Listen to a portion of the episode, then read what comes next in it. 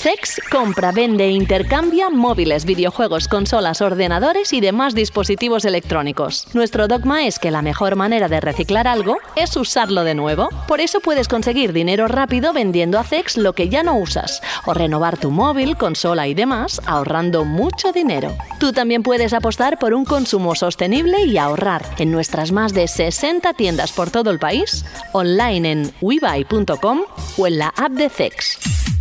CEX patrocina Banda al Radio. Bienvenidos a Banda al Radio. Gracias a CEX por acompañarnos una semana más. ¿Qué tal? ¿Cómo estáis? Bienvenidos, bienvenidas. Saludos de José de la Fuente al capítulo número 28 de la décima temporada. Estaba viendo la página web de Vandal ahora en este momento, que sabes que va cambiando, y la verdad es que es un gustazo poder ver, por ejemplo, siete cosas que Zelda Tears of the Kingdom debería mejorar ahí en el centro, con Link, que se le ve bien, y uno empieza a sentir el calorcito de que va a venir eso, ese juego, ese pedazo de juego dentro de nada, en mayo. Luego también tenemos PC Football 24, todos los detalles, Resident Evil 4 Remake, Project Zero, el análisis y dices, bueno, más todas las noticias, ¿no? Pero dices, madre mía, qué intensidad tenemos en el mundo de los videojuegos, qué recuerdos. Si esto parece una portada, yo qué sé, de hace un tiempo, pues no es plena actualidad. Y la verdad no sé vosotros, yo lo vuelvo a decir. Estoy deseandito eh, tener el juego de Resident Evil 4 Remake en mis manos y disfrutar por primera vez de él. Yo sé que es uno de los mejores juegos de la saga, lo ha dicho por ejemplo Jorge Cano, muy buenas. Hola, buenas. Y ahora me toca a mí y también te tocará a ti para ver cómo ha evolucionado. Además han dicho que no van a tocar cosas importantes, pero sí van a darle, sobre todo las mecánicas, las van a actualizar, con lo cual ya me ha acabado el Dead Space Remake y ahora el siguiente es este. ¿eh? Bueno, la verdad es que no sé, claro, como todos aquí lo jugamos en su día, eh, para nosotros es como volver a un sitio ya conocido, pero con que lo han puesto más bonito, con mejores gráficos y con ciertas mejoras, pero para alguien que no lo había jugado al original, como tú, no sé qué te va a parecer. Ah, quizá deberías moderar tus expectativas porque a lo mejor luego te decepciona un poco, como mucha gente decimos que es uno de los mejores juegos de la historia patatín patatán. Luego a lo mejor lo juegas y dices, pues no es para tanto. Pero es que, claro, he jugado en el contexto en el que salió, Hmm. eh, fue un juego súper importante y cambió el género para siempre de la acción en tercera persona. Desde entonces em- lo empezaron a imitar un montón de juegos, etcétera, etcétera. Mm. Entonces es un referente, pero claro, jugarlo 15 años después de, pues a lo mejor dices, bueno, si esto ya está superado, esto ya lo han hecho mejor, esto lo han hecho así o así. Así que a ver qué tal, cómo lo recibes por, por primera vez. A ver, eh, si te digo la verdad, repasando, eh, no había jugado prácticamente, creo que el, mm, a partir del 5 sí que, sí que lo jugué, pero ni el 1, ni el 2, ni el 3, ni el 4. El 1, 2 y 3 me han encantado. No veo Sí, por qué el que 4 no me vaya a gustar. Sí, pero el 2 es un juego completamente nuevo, no tiene nada que ver con el 2 original y el 3 pasa igual. Pero el 4 sí que es muy parecido ya al original. El Ah. 4 es básicamente un lavado de cara y pues sí, eh, efecti- te puedes mover mientras disparas, que es una cosa que en el original no podías. Evidentemente que está mejorado, pero ya sí que es muy parecido, pero el 2 y el 3, vamos, no tienen absolutamente nada que ver estos remakes con lo que era el original. Entonces aquí sí que te vas a encontrar algo bastante parecido a, a lo que era el original, pero con un buen lavado de cara. Yo creo que te, te va a flipar porque es un juego súper variado, Seguro. divertido, está todo el rato incluyendo situaciones distintas de te meten nuevos enemigos por los escenarios, por es un juego muy variado con mucho ritmo. Yo lo recuerdo así, en mi cabeza es como una montaña rusa de emociones que no dejan de pasar cosas nuevas, de escenas tensas, de muchísima acción, un juego divertidísimo y todo eso durante sus buenas 15-20 horas, que recuerdo que me duró a mí en su día. Así que, vamos, yo creo que si mantienen todo eso, lo bueno que tenía ahí un buen lavado de cara y una actualización en los controles, pues yo creo que puede ser un juego muy vigente y, y fantástico. Queda muy poquito, Jorge. Queda muy poquito y también queremos saber la opinión de los lectores y de los oyentes eh, cuando eh, lo tengan en la consola y lo disfruten. Pero eso ya quedará unos días todavía Ah, para bueno, ya. hablar. Sí. Y aprovecho, José, que porque estamos grabando este programa antes de que se emita eh, un evento de Capcom eh, el jueves por la noche, que en el que se supone que eh, van a anunciar que la demo de Resident Evil 4 Remake va a estar disponible. Ah, Así amigo. que cuando la gente esté escuchando el programa, eh, a lo mejor se puede descargar ya la demo de, de Resident Evil 4 y lo puede probar. Eso no lo sabía y es hoy, vamos, es- hoy es jueves, estamos grabando el jueves. Claro, la ¿A qué noche hora? del jueves a las once y media de la noche. Once y media. Y once y media de la noche, sí. Se ha filtrado que uno de los anuncios que podría haber en ese evento es que va a haber una que la demo, bueno, que la demo ya estaba anunciada, lo que no se sabe era la fecha, pues uno de los anuncios de ese evento va a ser ya está disponible la demo esta Sí. misma noche, así que, que seguramente cuando la gente esté escuchando este programa ya puede descargarse la demo y puede probarlo. que si se espera un poco ya, eh, viene el lanzamiento. O sea que, bueno, pero la demo siempre está bien tenerla para, sobre todo, tener esa idea, ¿no? Sobre lo que vas a encontrarte y si lo quieres comprar. Pero bueno, eh, dejamos aparte esto. No me, antes de saludar a Alberto, hablaba de la página web de la portada, semana con noticias. Luego Rubén nos va a contar una cosa muy interesante. El Día del Padre que se acerca la próxima semana. ¿Tú cómo estás? ¿Cómo te encuentras? Que, que no te lo he preguntado. Sí, muy bien. Estaba aquí, como sé que me vas a preguntar como siempre, qué tal la semana, que esto y lo otro, y estaba un poco mirando la portada y estaba viendo, bueno, pues las típicas noticias de Sony cree que Microsoft podría lanzar los próximos Call of Duty defectuosos para PlayStation. Vaya. Microsoft confirma que han ofrecido a Sony extraer los Call of Duty en PlayStation Plus, pero que Sony no quiere. El culebrón, el culebrón sigue. Da todas las semanas nuevas noticias y nuevos dimes y diretes. Y yo le he dicho esto, yo le he dicho esto otro. Está siendo un poquito, bueno, pues eso, un espectáculo eh, que cada uno lo califique como quiera. Pero, y no parece que vaya, que vaya a acabar pronto. ¿eh? No, no, qué bien, que nos, dé, que nos den material para seguir ahí reflexionando sobre la actitud de uno, de otro. Pero ya quedará tiempo para eso. Ahora vamos a saludar, gracias Jorge, vamos a saludar a, a Alberto González. Hola Alberto. Muy buenas, José, ¿qué tal? Ay, solo nos queda un capítulo ya de, de las sofás la próxima semana. Y según tú, es uno de los capítulos más destacados de los nueve o, cierra así así. Hombre, yo creo que cierra como os podéis imaginar. Ya sabéis cuál es el final del videojuego, todo lo que ello implica, ese clímax, esa manera de, resolver la historia, de concluirla. Y la serie, no tengáis ninguna duda, va a estar a la altura. De hecho, es muy curioso como este octavo episodio ha sido uno posiblemente de los que más audiencia ha tenido de toda la, de toda la serie. La gente está absolutamente entregada con la actuación de Bella Ramsey como, como Ellie.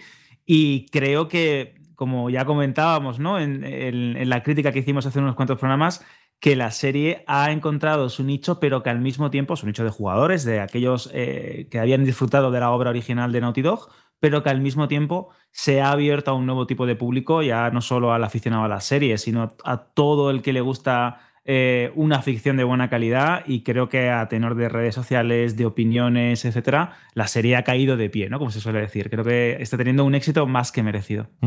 Estamos de acuerdo. Luego ya también escucharemos comentarios cuando acabe todo lo que es la temporada, a ver qué les ha parecido a aquellos que no han jugado a videojuegos, lo leeremos en las redes, pero seguro que igual tenemos algún momento aquí en Banda Radio para comentarlo. Hablando de abrir, hay que decir que hoy mismo ha salido la noticia de que Vandal Random reabre su sección de comentarios, que lo estáis pidiendo muchísimo, así que los usuarios ya podrán opinar, Alberto, en las distintas noticias y reportajes y decirnos lo que piensan, ¿no? Exacto, es algo que llevaba tiempo porque queríamos integrar los comentarios dentro del foro de Vandal, que fuese mucho más sencillo de moderar, que pudiésemos abrir la página y al mismo tiempo integrarla dentro de, de Vandal y ya está, ya tenéis los comentarios abiertos en las noticias, en los reportajes para saber qué opináis de esa serie, de esa noticia, de esa película, del reportaje que hemos publicado, de lo que queráis, siempre y cuando eso, seáis educados, tengáis respeto y eso, que lo que queríamos era compartir que Vandal Random había vuelto ¿no? a, a, la senda de abrir los comentarios, que como bien dices,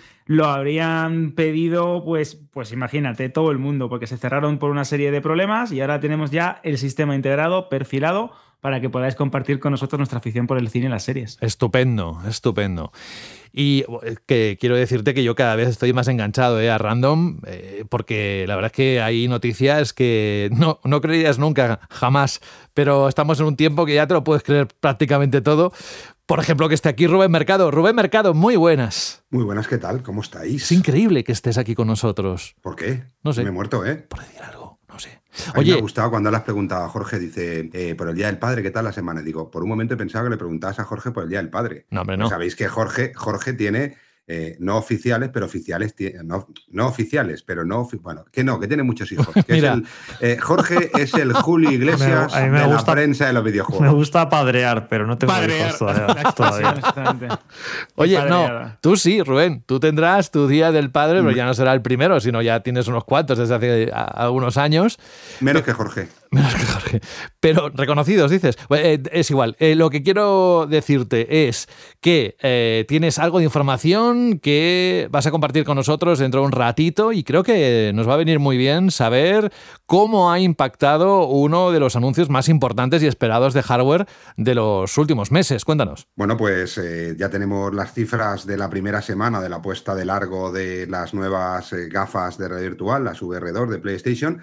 Y bueno, luego comentaremos un poquito cómo han ido esas primeras ventas de forma muy rápida también para ver eh, cómo ha funcionado en España, eh, cuáles han sido los gustos de las dos opciones que habían dentro de las que se podían escoger en el mercado, un poquito para, para ver pues cómo son esos primeros días de lanzamiento de un periférico que estamos hablando de un precio elevado y que mucha gente tenía dudas de cómo funcionaría o no, y luego podremos salir de dudas y valorar aquí entre nosotros eh, si creemos que es una buena cifra o si creemos que está lejos de lo que esperábamos o incluso si creemos que ha sido un desastre, ¿no? que yo creo que no será la opción pero luego, luego lo comentaremos cuando, cuando usted me diga que lo hagamos. Muy bien, me encanta que me trates de usted, pero nos vamos a, escuchar. Los mayores siempre. Sí, a los mayores. siempre claro, no, sí, sí, algo me tengo que llevar. Yo de gratis no puedo irme de rositas. Lo que quería deciros, aparte de que vamos a escuchar un consejo, es que hoy.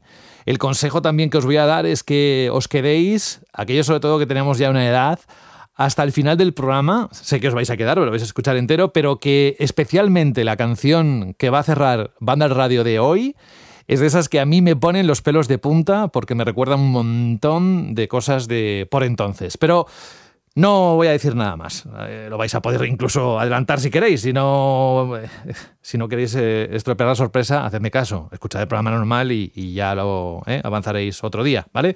Venga, vamos a escuchar un consejo y volvemos. Al caer la noche se escuchan las almas en pena de la electrónica que ya no usas. ¡Véndeme o te robaré el wifi! Pasa de ese móvil y véndeme a mí que soy una tablet y la tengo más grande. La pantalla mente sucia. Mejor a mí que soy una consola y parada se me va la perola.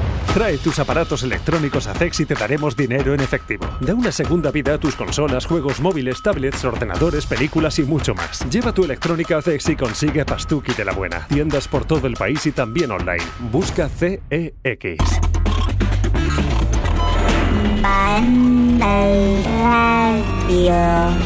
No lo he dicho, pero dentro de un ratito vendrá alguien más a este elenco de la reacción de Banda Radio que está haciendo la edición del podcast para ayudarnos a entender algunas cosas, algunos juegos. Eh, ya sabréis de qué hablo en un ratito en cuanto se conecte.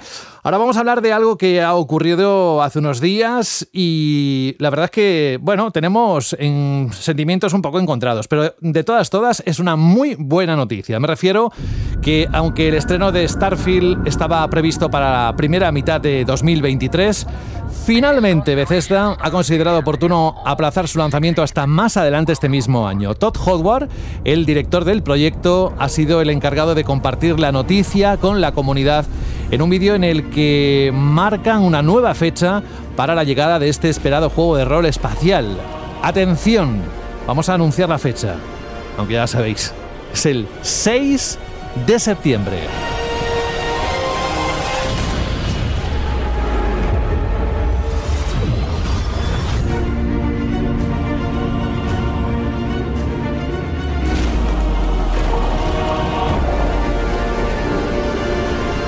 Si no sabéis en qué plataformas va a salir, os lo recuerdo, Xbox Series XS y PC. Vamos a escuchar precisamente al propio Todd Howard anunciando, bueno, en, el anuncio que hemos visto esta misma semana. Hey everyone, from myself and everybody here at Bethesda, we are so excited to finally tell you when Starfield is coming out this year.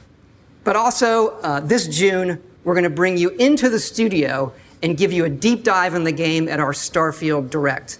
There's so much that we still have to show you. Exacto. Es decir, no solo el anuncio del retraso, entre comillas, de sí, otro más, al 6 de septiembre, sino que además este anuncio ha venido acompañado de un nuevo tráiler gameplay pero que podemos ver Starfield en, en, movimiento en el fondo, en la pantalla, una pantalla que dicen que está estratégicamente colocada detrás del propio Todd Howard, y podemos ver al personaje corriendo en primera y tercera persona, interactuando con los objetos del entorno, incluso saltando y disparando, también desde ambas perspectivas. Qué ganas, ¿eh?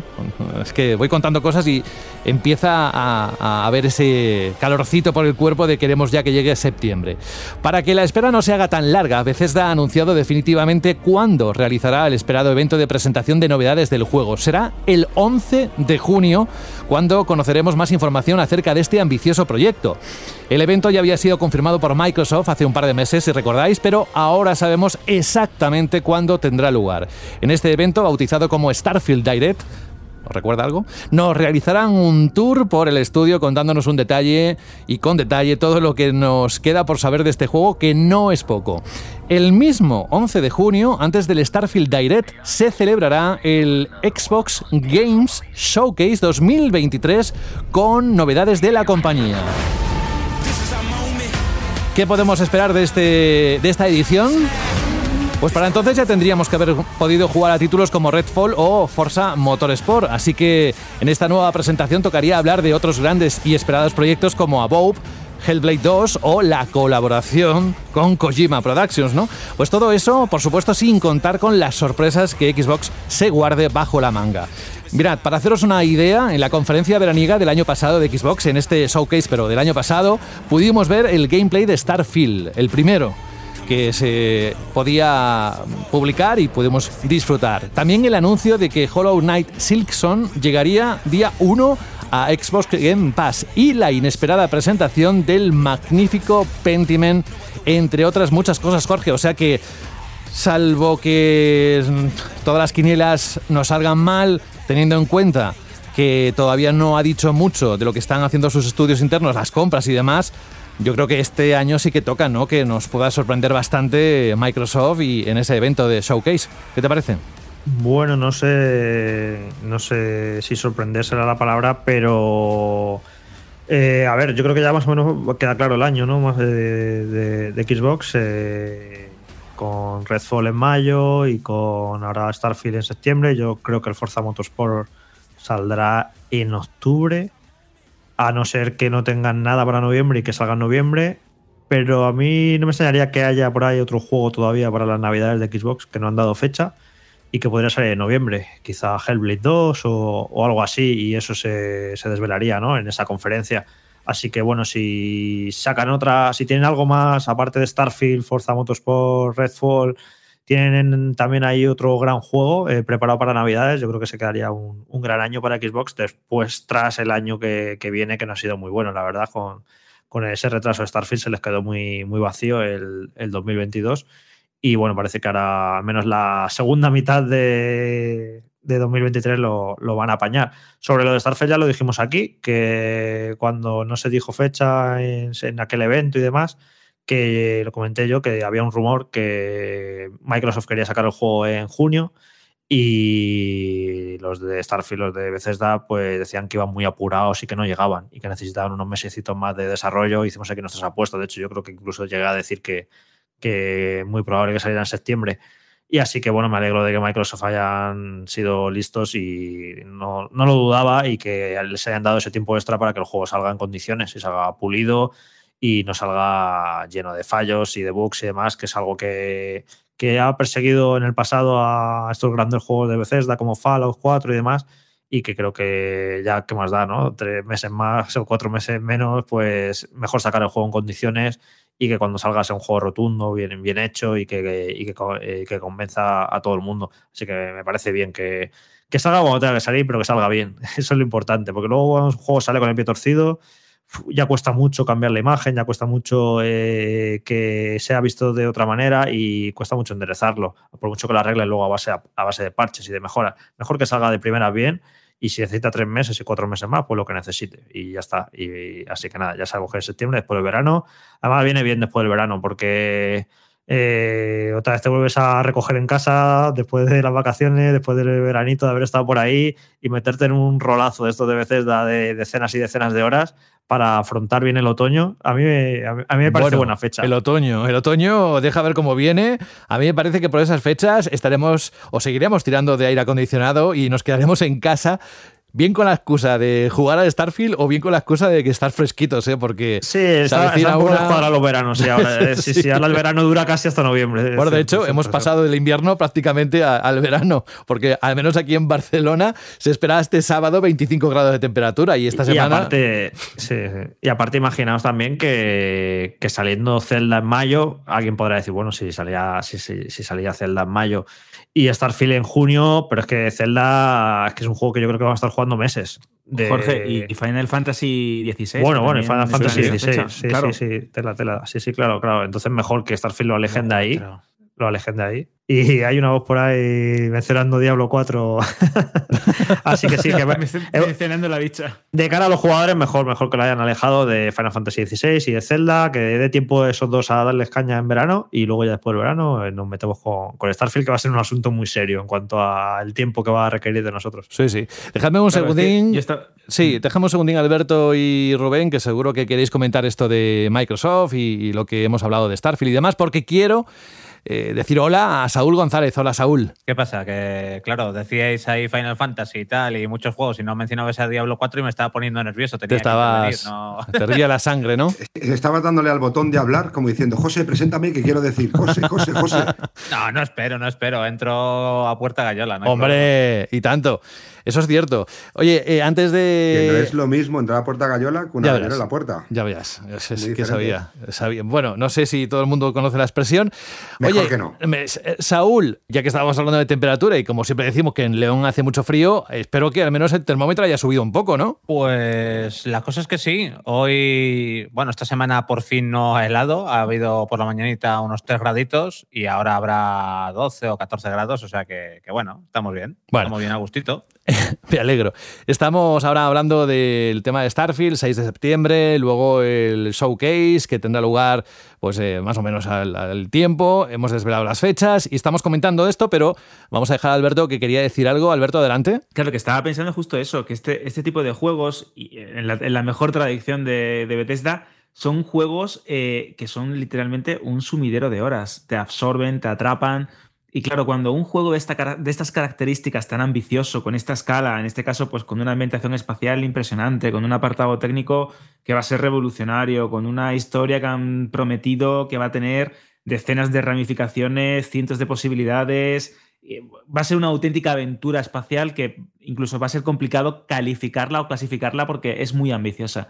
Claro, eh, retrasarla o mm, llevarla a una fecha más propicia para tener una serie de meses extras para evitar casos tan estruendosos y tan graves como fueron, por ejemplo, los de Fallout 76, en, este caso de, la misma compañía, eh, los problemas que arrastró también la cuarta entrega de, Fallout, los problemas que vimos con Cyberpunk 2077 de, de CD Projekt que hasta día de hoy, unos cuantos meses atrás, no se han corregido al 100% y, y no se ha vuelto a enderezar el juego. Y como bien dice Jorge, si un título empieza con mal pie, eh, la gente se queja del apartado técnico, no se puede jugar, tiene problemas en diferentes plataformas o incluso en, consolas, en PC, hay algo que no termina de funcionar, pues es mejor lanzarlo pulido porque esta compañía, para bien o para mal, tiene también en su historial algunas metidas de patas bastante grandes. Sé que es un juego que va a salir. por ejemplo, le salió, Lo que pasa es que luego lo compensaba con todo lo, demás porque Skyrim los, Exacto. Pero Skyrim, corrupción de partidas, lo de los gigantes volando que fue problemas con los Rubius y demás. Sí, muchísimo, Es que fue, fue un juego que sufrió muchísimo, que porque era muy bueno y, jugablemente, como bien has dicho, pues demostraba tanto y era tan bueno que al final, pues eso, eh, obviabas, ¿no? O incluso ponderabas en, en menor medida los, los fallos pero bueno, eh, de todas formas, Starfield es el golpe en la mesa que también necesita Microsoft en un 2023 que, como bien han apuntado mis compañeros, poco a poco se va perfilando como un año lleno de juegos interesantes. Tenemos Redfall, tenemos este Starfield, que creo que, como bien también ha dejado caer Jorge, es probable que veamos el nuevo Forza a finales de año, quizá en octubre, quizá en noviembre y poco a poco se va configurando un catálogo de exclusivos muy buenos de diversos géneros, de diferentes ambientaciones y cada uno de su padre y su madre, que no olvidemos, todos llegan el día 1 a Game Pass. Así que vamos a ver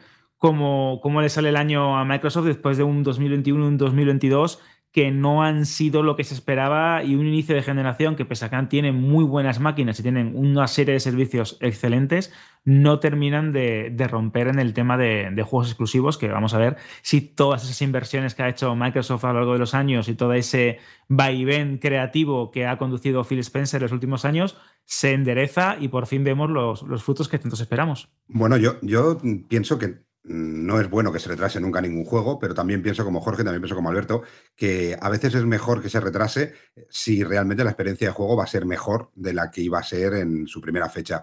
Está claro que va a ser un año muy, muy complicado para, para encontrar un slot lo suficientemente libre como para pensar que tienen muchas más posibilidades de venta que en otro, porque vamos a tener un 2023 muy, muy cargado de grandes títulos. Creo que Starfield no es de aquellos que tiene que buscar un slot eh, para que no haya tanta competencia. Por supuesto, habéis hablado de dos peces muy, muy gordos como son Zelda, como son Final Fantasy, pero creo que Starfield está dentro de, esa, de ese eh, equipo Champions en el que los demás son los que tienen que padecer o sufrir eh, la fecha en la que piensa sacar Starfield. Lo que sí que creo que, que aquí tiene mucho que ver la presión que tienen ahora mismo todo el equipo de Bethesda y todo el equipo de, todos los equipos propios y exclusivos de Microsoft de no, poder, no poderse permitir el lanzar un título que no esté lo más optimizado posible. Es decir, no se pueden permitir ningún traspiés, por supuesto, eh, ningún efecto ni ningún tipo cyberpunk. Eh, incluso yo creo que eso ya está claro, que ninguna compañía... Eh, bueno, yo creo que ha aprendido de que eso no se puede repetir, sobre todo en las compañías grandes, pero sí que sacar un título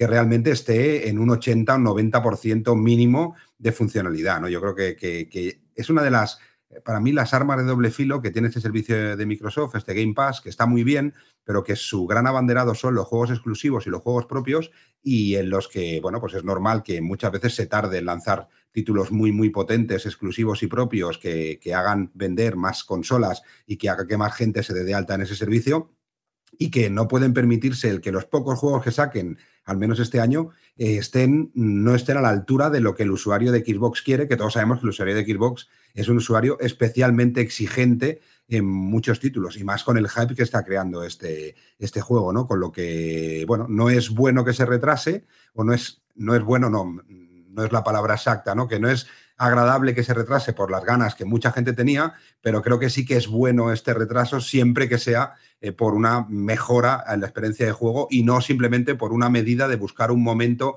en el que puedan rentabilizar más rápido, puedan hacerle eh, más, eh, pueden hacer más dinero por sacarlo en este momento. Vamos. Pues gracias por vuestras reflexiones. Vamos a pasar a otro tema.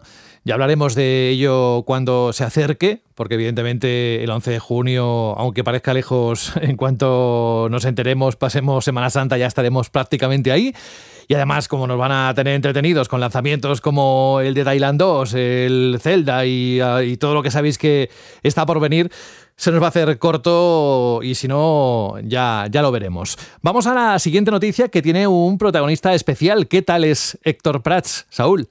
Pues no sé qué tal es porque tampoco lo conozco tanto por como persona. He hablado con él, bueno, hemos hablado con él, Jorge y yo, 50 minutos, una cosa así. ¿Quién es? ¿Quién es? Era para trolearte. ¿Quién es? Pues Héctor Prats es el principal o la cara visible de una empresa que se llama Una Partida Más SLR, que son los que van a crear PC Fútbol 2024. Eso o están creando PC Fútbol 2024.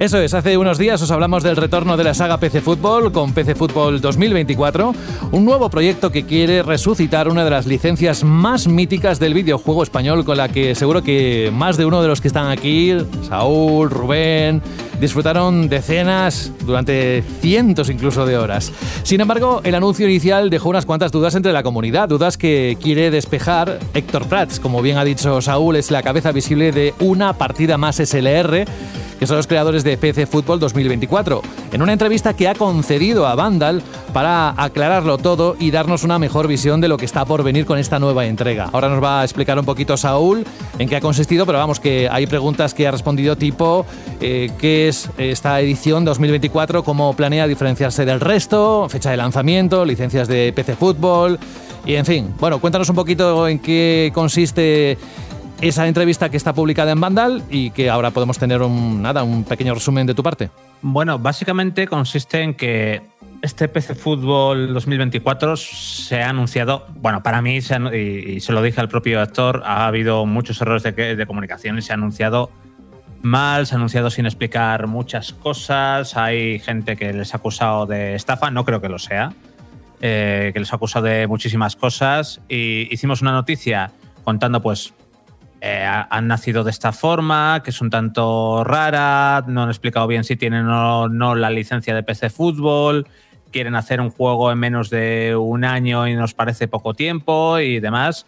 Y bueno, evidentemente comentábamos lo que no nos gustaba o lo que no nos acababa de encajar de PC Fútbol 2024 y lo suyo era también pues que, el propio Héctor que pu- pudiera explicarlo todo y también bueno era nuestro trabajo y también pues él pues le honra un poco coger y salir a dar la cara y decir pues mira esto es así esto es así Eh, él propio él, mismo nos decía pues mira no esperábamos que el anuncio fuera tan tocho y los errores de comunicación eh, él puso el pecho y dijo son míos no esperábamos que fuera tanto yo creo que siguen teniendo errores de comunicación y demás, pero bueno, ha querido un poco explicarnos todo, que PC Fútbol 2024 es un juego completamente nuevo, que sí tienen la licencia de uso de PC Fútbol, que no quiere decir que sean poseedores de la licencia PC Fútbol, ojo.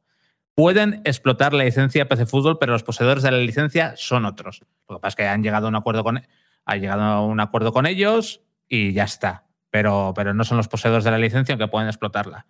Entonces, llevan trabajando en PC Fútbol 2024 dos meses, quieren sacarlo a la venta el 23 de diciembre de este año, es un año de desarrollo que a mí me parece muy, pero que muy poco. Han iniciado una campaña de pre-reservas que por suerte, porque al principio tampoco estaba ni siquiera claro, bueno, la gente que tenga la campaña de pre-reservas, ¿cómo va a poder devolver el juego y demás? Bueno, ahora cualquiera que haya accedido a la, a la precompra del juego, a la pre-reserva, eh, que es a través de PC Componentes, que por cierto, estos es test lead en PC Componentes, pues puede ir a PC Componentes y decir, oye, que al final que me lo he pensado mejor y esto no me acaba de convencer, quiero mi dinero de vuelta. Y se lo devuelven sin ningún problema hasta un minuto antes de la fecha de lanzamiento del juego, o sea, hasta el 22 de diciembre a las 23 y 59. O sea que, y nos ha ido explicando un poquito este tipo de cosas, eh, el tema de licencias y un poco irnos aclarando dudas que, teníamos, tanto Jorge como yo, que ya digo que no solo estaba yo en esa entrevista, estaba también Jorge preguntando cositas, le hemos preguntado sobre si sobre cómo se iba a diferenciar de sagas como Football Manager, sobre si era un juego completamente nuevo, como digo, sí, luego el equipo de desarrollo que tienen va a llegar a tener un pico, nos dijo, de 25 personas para llegar a la fecha. Le vi bastante convencido en el sentido de que iban a llegar sí o sí, si tenían que quitar alguna característica que no funcionaba, la quitaban y la sacaban luego. Eh, pero yo, ahora si queréis me preguntáis cositas o a Jorge que diga él también lo que opina y, y demás. Yo no creo, como digo, no creo que esto vaya a ser una estafa ni nada raro que hemos visto en otras ocasiones pero sí que creo que a diciembre, si llegan, van a llegar con un juego muy, muy, muy, muy, muy básico. Que es muy distinto de otra cosa es cómo salga el juego. Yo creo que vamos a tener PC Fútbol, no creo que haya mala fe de, ningún tipo. Además, eh, he hablado con otra gente que tiene los contratos bien atados y demás, y yo creo que, que lo están haciendo todo demasiado legal como para que luego se puedan escaquear. Pero sí que cómo va a llegar el juego en, diciembre con solo un añito de, detrás, eh, lo tienen complicadillo, desde luego. Yo, antes de que Jorge nos dé su opinión, eh, yo también, a ver, yo como, como ya soy un viejo joven, eh, yo recuerdo muchísimas horas con PC Fútbol a nivel usuario cuando salió y luego recuerdo incluso que el último PC Fútbol yo estaba en la compañía que lo vendíamos. Además, tuve la suerte, gracias a PC Fútbol, no solo de disfrutar eh, mi juventud jugando, sino que gracias al último PC Fútbol pude conocer en persona a Michael Robinson, que me parece una de las personas más alucinantes que he conocido en mi vida, que por desgracia nos dejó hace relativamente poco tiempo, pero su, su, su falta es como si hubiera sido hace, hace muchos. Eh, y, y, la verdad es que yo tenía muchas dudas cuando vi ese anuncio, cuando vi eh, cómo lo estaban comunicando. Por otro lado, también vi quién estaba detrás en la campaña de reservas, que es PC Componentes, que me parece una empresa muy, muy seria y que no entraría en una campaña de reservas eh, de algo que no Claro, es un, existe. es un mejor aval, es Claro, un mejor aval. sí, porque por, este- es- por, por mucho que este- él nos decía, por mucho que yo sea Tesla en PC Componentes, que sea un, eh, un empleado, yo soy un empleado. Yo soy, evidentemente, él tiene la facilidad de coger y de saber a qué puerta llamar. Pero, la, gente que manda, la, la gente que manda en PC Componentes no le va a autorizar a hacer la, pre- la preventa si no ven un plan muy bien estructurado de- del juego. Ya, ya te digo yo que, que- que, tajantemente no. Es decir, conociendo al dueño de PC Componentes y aparte del equipo de PC Componentes, eh, lo sé porque les ha costado muchísimo tiempo tener la repercusión que tienen, que aunque la gente a lo mejor diga, bueno, ¿y quién son PC Componentes? PC Componentes ahora mismo en el departamento de informática tiene mucha más facturación que incluso Amazon, que sería el gran líder en venta de estas cosas. Y no, PC Componentes es un referente eh, en venta de, de componentes informáticos, software, videojuegos, eh, hardware, de todo No, esto, sí, que ¿no? aquí en España, por ejemplo, se ha cepillado a grandes empresas internacionales como PC Box ¿eh? o VIP y, y un montón que, que no han podido competir con PC Componentes. Sí, está claro. es Una empresa Pero- muy tocha. Era lo único que, lo único que decía, no me termina de cuadrar, ¿no? Porque eh, si no hubiera estado PC Componente detrás, si hubiera sido una campaña más de Kickstarter, es que mm, era todo como muy raro, ¿no? Todo muy de golpe, lo complicado que es el tema de las licencias en el mundo del fútbol, lo complicado que está el sector de los managers de fútbol, que aunque no haya muchísima oferta, eh, la evolución de los managers de fútbol ha crecido mucho. Eh, luego cuando empezaron a salir las noticias de que el logotipo había sido por un concurso, que si seguían unas, había una serie de seguidores en Twitter lo confirmaban, ¿no? Era todo como muy extraño, ¿no? Sí que es verdad que con la entrevista en Vandal da la sensación de que al menos hay una persona que está detrás con un equipo que parece ser que tiene las cosas bastante cogidas, que al menos las bases la tiene. A mí hacer un PC fútbol realmente de next gen, es decir, un, manager de fútbol como lo que estamos acostumbrados ahora de un fútbol manager o compañía, en un año lo veo extremadamente difícil. Si lo que quieren hacer es un, eh, un poquito un guiño a ese PC fútbol eh, último que salió o incluso los anteriores, pues bueno, pues, pues puede ser, ¿no? Ojalá salga. Yo creo que PC fútbol sería una ilusión para todos los que hemos vivido los inicios de PC Fútbol, para toda esa gente que todavía sigue jugando a los PC Fútbol anteriores gracias a un montón de gente y de comunidad que es brutal Sí, la sí, comunidad que hay detrás, haciendo, actualizando todos los datos, actualizando todas las ligas, mejorando cosas, mejorando licencias y todo. Yo creo que sería bueno que no se queden en olvido una de las licencias españolas, porque al final esto es una licencia española que, si no recuerdo mal, lanzó Dynamic Multimedia hace muchísimo tiempo y que le dio, pues yo creo que fue el gran impulsor de esa compañía en un momento en el que los juegos no eran lo de ahora. Eh, y bueno, yo creo que esta entrevista a mí me alegró también verla porque yo necesitaba, y supongo que si yo, que soy al final un usuario y no soy dentro de lo que sería el gran, gran, gran fan y comunidad actual de PC Fútbol, yo creo que necesitábamos esa, esa información para al menos tener cierta tranquilidad. Sigo viendo muchas sombras, sigo viendo muchas dificultades. Eh, además, lanzar un juego el 23 de diciembre no es la mejor fecha para lanzar un título. Seguramente al ser de PC y al ser más... eh, el público de PC está como más acostumbrado a tener lanzamientos también en esas fechas, pero no es una buena fecha para lanzar un juego así. Y, y que yo creo muy raro, a no ser que esté todo muy avanzado, que, que un juego a la altura de lo que a lo mejor esperamos del PC Fútbol de ahora esté acabado en un año, ¿no? Así que Claro, vamos a ver y tenemos que seguir. Ahí- Bueno, ahí una- está, ahí está sí, el kit pero de la una, cosa que hay que aclarar para empezar es que no quieren competir con Fútbol Manager. No van ahí, no van a eso porque saben que no pueden competir con Fútbol Manager. Eh, lo que quieren hacer es un juego, para empezar, evidentemente, más mucho más modesto. Pero ahí puede radicar su virtud. Porque para los que somos ya talluditos y que jugamos a PC Fútbol cuando éramos jóvenes, una de las cosas que tenía muy buenas PC Fútbol es que, vale, sería un manager, sería un juego de estrategia, pero era bastante sencillo de controlar y de manejar y las opciones que tenía eran bastante limitadas. Yo el año pasado, esto lo sabe Alberto, intenté jugar a Fútbol Manager y vamos, Es verdad. salí corriendo de allí. Salí corriendo de allí, me, pus, me metí ahí a jugar y a la media hora dije, pues esto es peor que esto es más complicado que mi trabajo. Yo no sirvo tampoco, a mí La tampoco edición, me de gusta consola es más, Manager, ¿eh? eh, la edición de consola es más sencillita, Es Jorge. tan, sí. tan complejo, tan profundo, tantas posibilidades, tantos números, tantas estadísticas, tantas opciones que, vamos, te, abru- te abruma y sales por patas. Entonces, ofrecer un manager de fútbol asequible, sencillo, divertido desde el primer momento, que pueda jugar cualquiera sin tener que dedicarle muchas neuronas y excesivo tiempo. Y eso, y ser accesible, como eran lo- los, los PC fútbol de los 90, traer eso a hoy en día, a mí me parece una gran idea. Es en plan, vale, Fútbol Manager no es para mí. Yo no estoy ya en ese mood mental de dedicarle tantas horas y tanto esfuerzo y algo tan complejo. Yo no puedo. Pero sí me gustaba la gracia esta de gestionar un club, de la finanza, de no sé qué, de fichar, de para aquí y para allá. Si eso me lo ofrece un juego más sencillito, más accesible, además, evidentemente, con un precio, pues va a ser básicamente como la mitad del de Football Manager. Yo creo que ahí pueden encontrar un nicho de mercado. Es eso, apelar a la nostalgia por el nombre y apelar a, vale, te voy a ofrecer algo más sencillo que Football Manager, más directo, más divertido y que no te tengas que calentar tanto los cascos. Entonces, a mí la idea me parece muy buena. Lo que pasa que pues si yo, si llegan a al lanzamiento en diciembre, siendo un buen producto, no tengo un sobresaliente, ni siquiera notable, simplemente un buen producto, un producto aceptable, me parece una heroicidad lo que van a conseguir.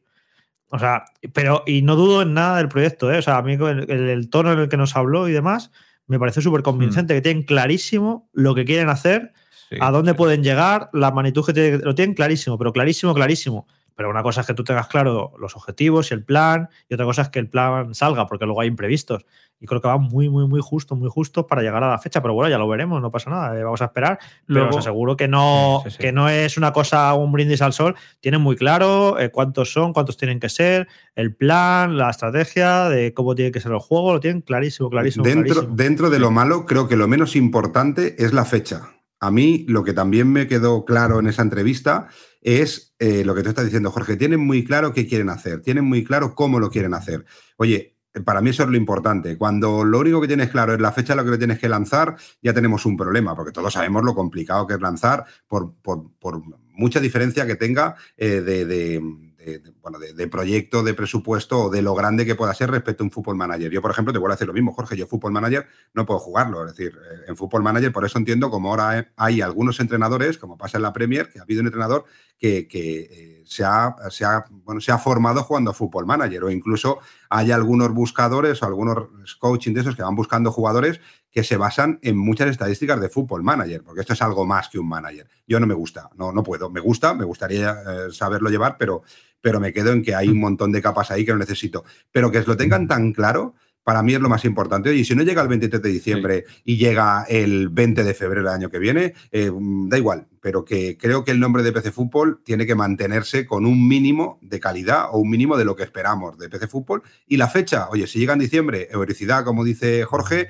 y daremos palmas y estaremos todos contentos. Pero si no llegan a esa fecha, mm. perfecto, si lo hacen bien.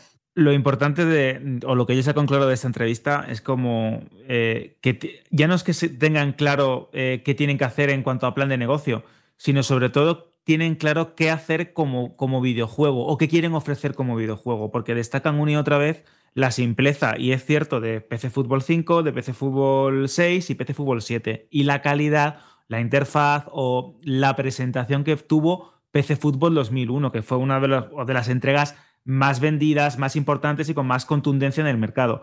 Si saben hacer esto, eh, obviamente, pues eh, adaptándolo a los nuevos tiempos, ofreciendo una cosa que me encanta, eso de simulador asequible, que eso creo que es una palabra muy interesante. ¿Por qué? Porque como bien habéis dicho, a mí me encanta Football Manager, sabéis que en Vandal me encargo yo siempre de analizarlo, me encanta su profundidad, me encanta hasta qué punto puede ser incluso pues eh, una enciclopedia del balompié, cómo puedes seguir estadísticas, lesiones. Es un, es un juego que tiene varios niveles de complejidad y que tú mismo puedes decidir hasta dónde te quieres sumergir en ellos.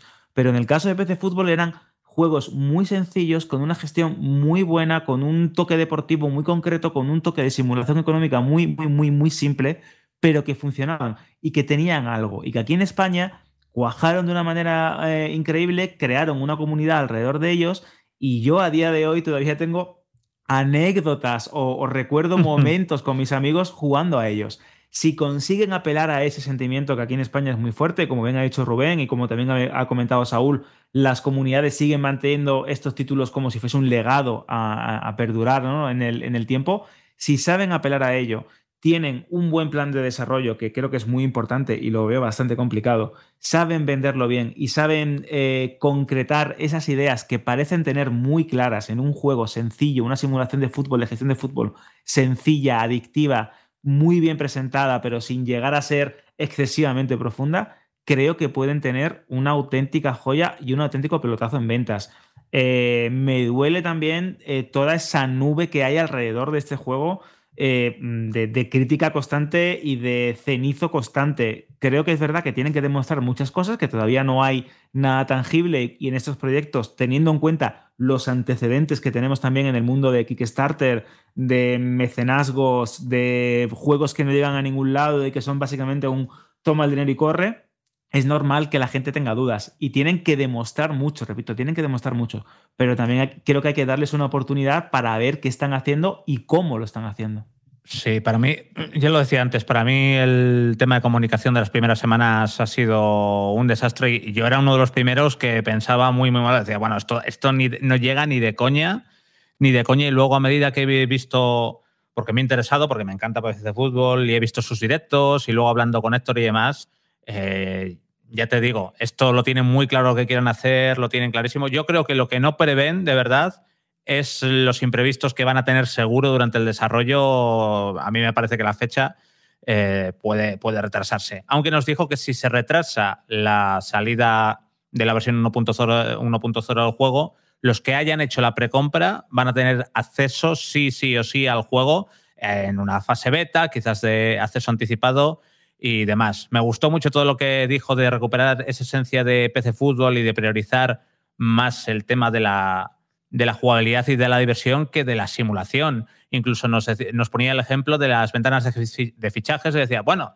ok, vale, vamos a poner las ventanas de fichajes realistas, pero las vamos a poner opcionales, porque a mí, por ejemplo, nos decía Héctor que a él, por ejemplo, le gustaba ir mejorando su equipo todo el rato, durante todo el año, ir cogiendo y fichando y fichando jugadores y cositas así que pueden ser muy interesantes y que le dan un toque extra. Es que, de hecho, él mismo nos decía, es que no podemos competir con Football Manager y si, fuera, y si fuéramos un simulador eh, tope con un montón de cosas y, a ese nivel, o sea, no íbamos a llegar a ese nivel, nos decía, y es que ya no sería PC Fútbol, sería otra cosa. Y lo dice con, buen criterio y aparte es lo que tú decías, Alberto, que van a coger la base del PC Fútbol 2001 y le van a añadir algunas cositas y, y demás, pero la base conceptual es la de ese juego. Y luego, respecto a las licencias, repito, si tienen licencia de uso de marca, que tampoco lo explicaron bien y que es otro, otro error. Y luego, hablando de clubes, jugadores y demás, no va a haber jugadores reales ni clubes reales, a no ser que cedan sus licencias.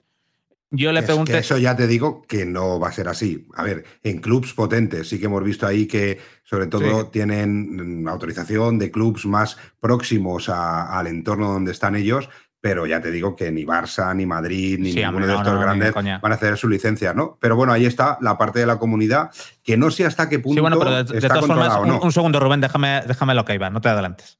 No te adelantes que, que no terminamos. Un segundito. Es que me puede la gana ya. Es que ya estoy por. Lo voy a reservar en cuando terminemos este, este trocito de programa. Un segundo. A ver, entonces, el tema de licencias.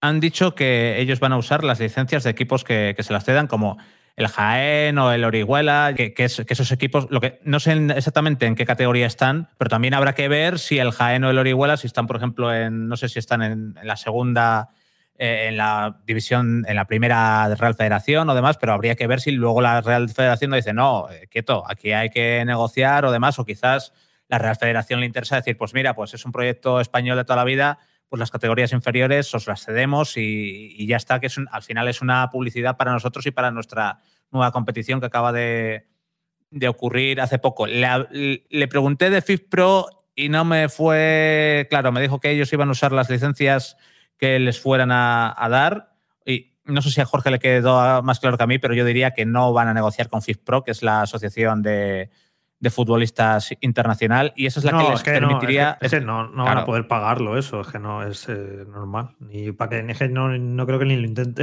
Claro, claro. Y es que esa es la que les permitiría tener los nombres reales de los jugadores, que, que, no, va, que no va a ser así.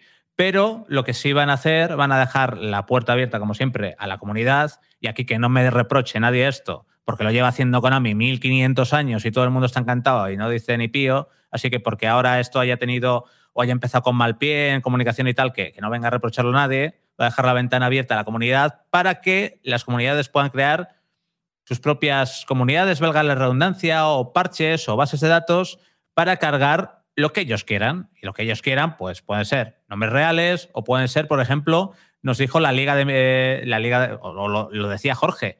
Sí, le preguntaste tú, Jorge, oye, ¿se puede cargar, por ejemplo, la liga de 1995? con Pichi, con Raúl, con Iván de la Peña, con Petya Mijatovic. Dijo, sí, sí, claro.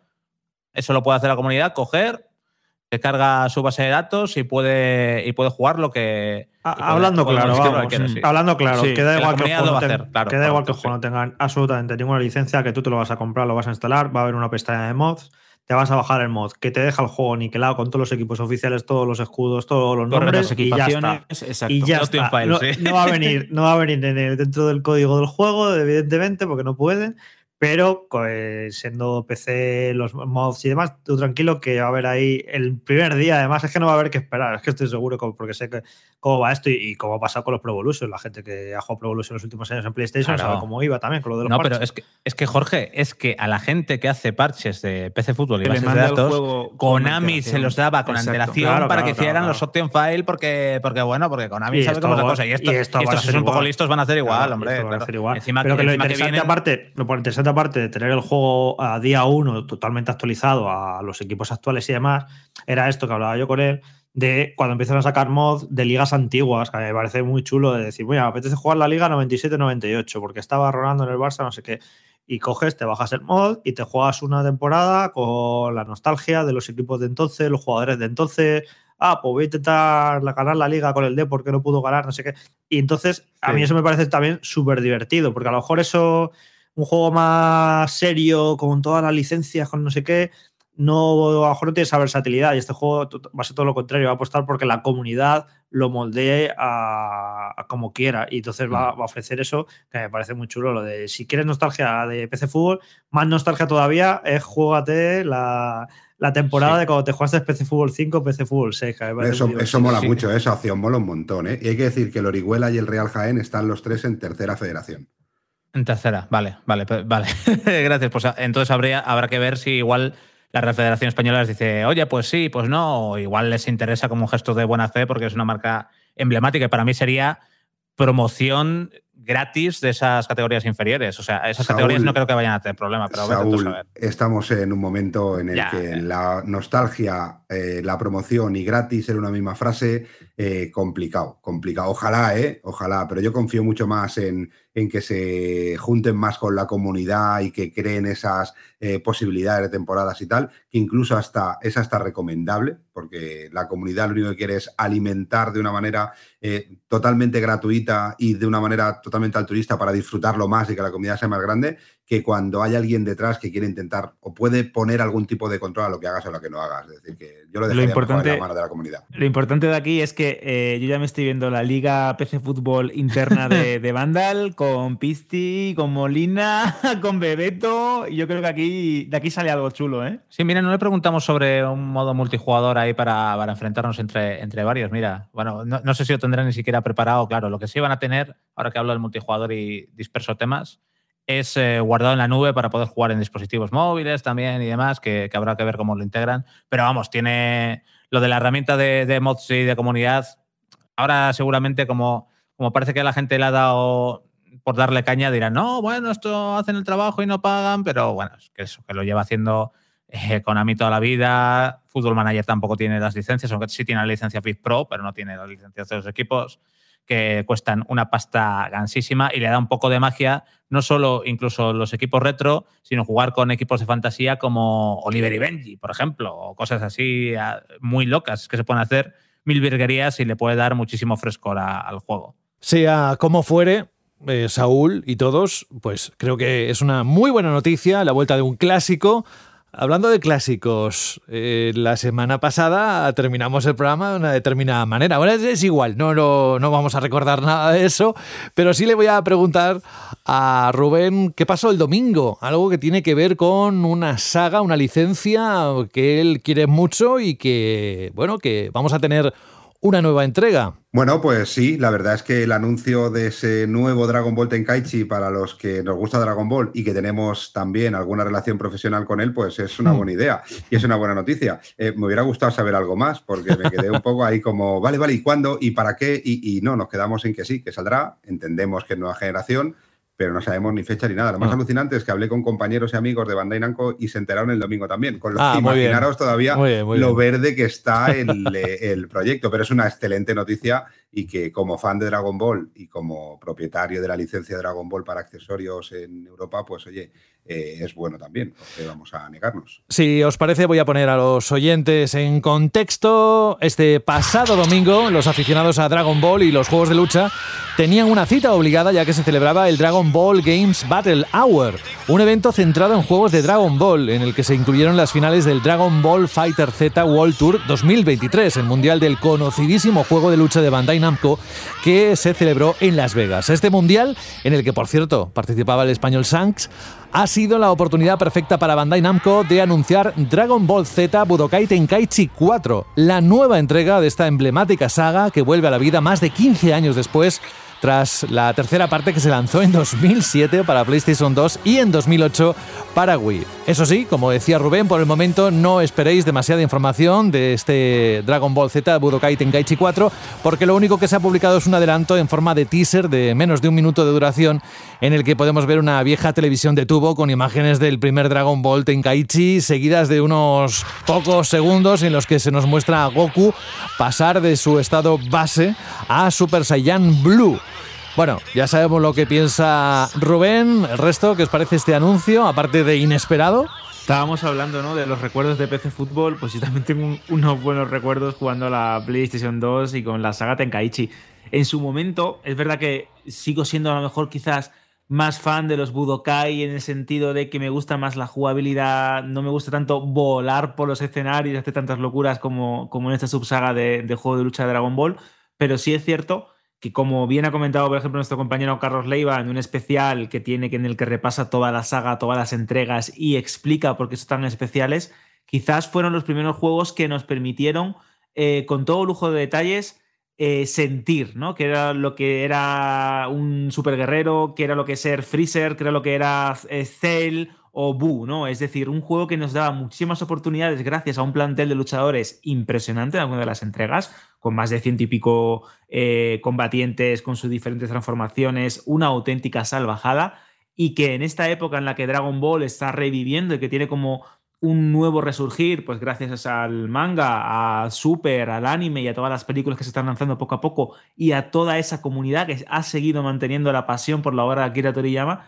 tener una nueva entrega, que encima hemos tenido videojuegos en los últimos años buenísimos como el Fighter Z, tener una entrega de Tenkaichi, creo que es una auténtica salvajada. Y si encima tenemos en cuenta que a nivel técnico eh, parece por este pequeño teaser, que es verdad que no es indicativo de nada, pero que puede lucir de una manera muy bonita, muy buena y muy espectacular, bueno, yo creo que es una noticia a celebrar. Y ya, si sois fans del manga o del anime o de todo lo que significa Goku y compañía, pues yo creo que aquí tenéis uno de los juegos más esperados sin lugar a dudas. Pues ahí está la noticia. Si queréis más información de la poquita que hay o queréis ver el tráiler, evidentemente lo tenéis en la página web de Vandal. Ahora volvemos porque hemos tenido un pequeño susto, otro retraso, que ahora vamos a comentar en este bloque de noticias. En tu estantería hay una conversación entre videojuegos olvidados. Yo era el FIFA de su vida y me ha dejado chupando banquillo. Pues yo llevo 574 días abandonado en Animal Crossing y hay un unicornio que me mira chungo. Peor está Mario Kart, ahí hinchado a plátanos porque no tiene a quien soltarlo. ¡Mamma mía! Tus juegos merecen una segunda vida. Bájalos del estante porque en CEX te los cambiamos por dinero en efectivo. Trae tus juegos y consolas a CEX y consigue Pastuki de la buena. Tiendas por todo el país y también online. Busca CEX. Ha vuelto a pasar. Sí, la verdad es que no ha sido una noticia agradable, pero Hogwarts Legacy ha retrasado su lanzamiento en PlayStation 4 y Xbox One. La versión de pasada generación estaba prevista para el 4 de abril, pero desde Warner Bros. Games España han desvelado que no llegará ese día sino un mes después. Tampoco es mucho, ¿no? Pero, pero es un otro retraso. La nueva fecha es el 5 de mayo, según indican desde la compañía en un tuit en el que agradecen a los fans, por supuesto, la acogida que ha tenido hasta ahora el juego de rol ambientado en el universo de Harry Potter. Cabe recordar que el último retraso de Hogwarts Legacy fue en diciembre del año pasado, cuando se aplazó hasta precisamente abril. Nada, dentro de un mes, pues no.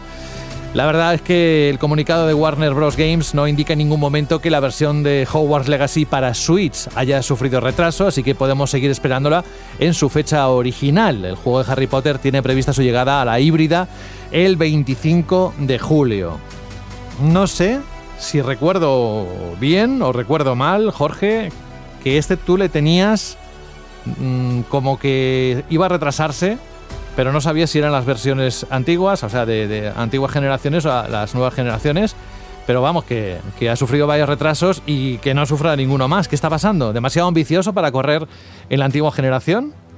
Sí, parece que les está costando ahí que lo muevan bien, ¿no? Play 4 y One. Y claro, tampoco les interesa que el juego salga de aquella manera y que les genere unas críticas. Entonces, bueno, pues ahí parece que están luchando para, para hacer que se mueva bien en esas consolas. Eh, evidentemente, tú fíjate, si les está costando en Play 4 y One, lo que no les estará costando en Switch. Yo tengo muchísima, ya es morbo más que otra cosa, muchísima curiosidad por ver cómo van a hacer que ese juego se mueva en, en Nintendo Switch. Yo, mm, mi opinión, ¿eh? y, y a lo mejor ahora me decís, no puede ser, no puede ser. Yo creo que Hogwarts Legacy, viendo el éxito que ha tenido en Next Gen, yo creo que en PlayStation 4, Xbox y Switch es un juego que no se va a llegar a lanzar nunca. Yo creo que al final va retrasando, va retrasando, pero, pero para mí, ¿eh? para mí yo creo que era un movimiento también de decir, bueno, a ver cómo va Next Gen, si no funciona tan bien como esperamos, vamos a sacarlo en All Gen para intentar recuperar parte de esa inversión, pero el éxito en Next Gen a nivel mundial ha sido brutal y sigue vendiendo mucho y bien semana tras semana y no tienen la necesidad de lanzarlo en plataformas antiguas, eh, sobre todo con un nivel de calidad que es imposible meter un, un Hogwarts Legacy en Play 4 o en Nintendo Switch si lo quieren hacer muy parecido a lo que ofrece en PlayStation 5, PC o Xbox Series.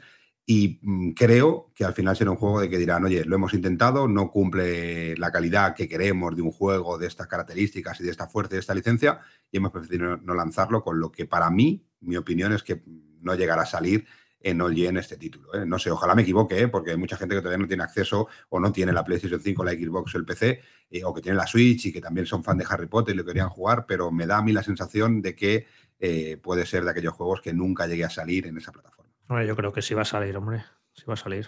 No sé, yo tengo mis dudas. ¿eh? Ojalá me equivoque. ¿eh? Pero- si no, si no lo hubieran cancelado ya, lo hubieran retrasado indefinidamente. No lo retrasas un mes. O sea, si lo retrasas un mes es porque el juego está medio ya terminado. Simplemente lo están puliendo. Vamos. Ojalá me equivoque, ¿eh? ojalá, de verdad lo digo, y esa es mi opinión, y yo normalmente me equivoco, con lo que, que no se preocupen los fans de Harry Potter que tengan Switch, Play 4 o Sí, Xbox. estamos esperando la Switch Pro todavía. que a mí me lo recuerda un amigo siempre. Sí, sí, claro, como cuando dijiste lo de la Switch Pro. me lo tiene clavado y me lo saca cuando menos me lo espero. Bueno, vamos a algo que ha ocurrido, ocurrió, mejor dicho, hace unos días y no por ello ha dejado de estar de moda.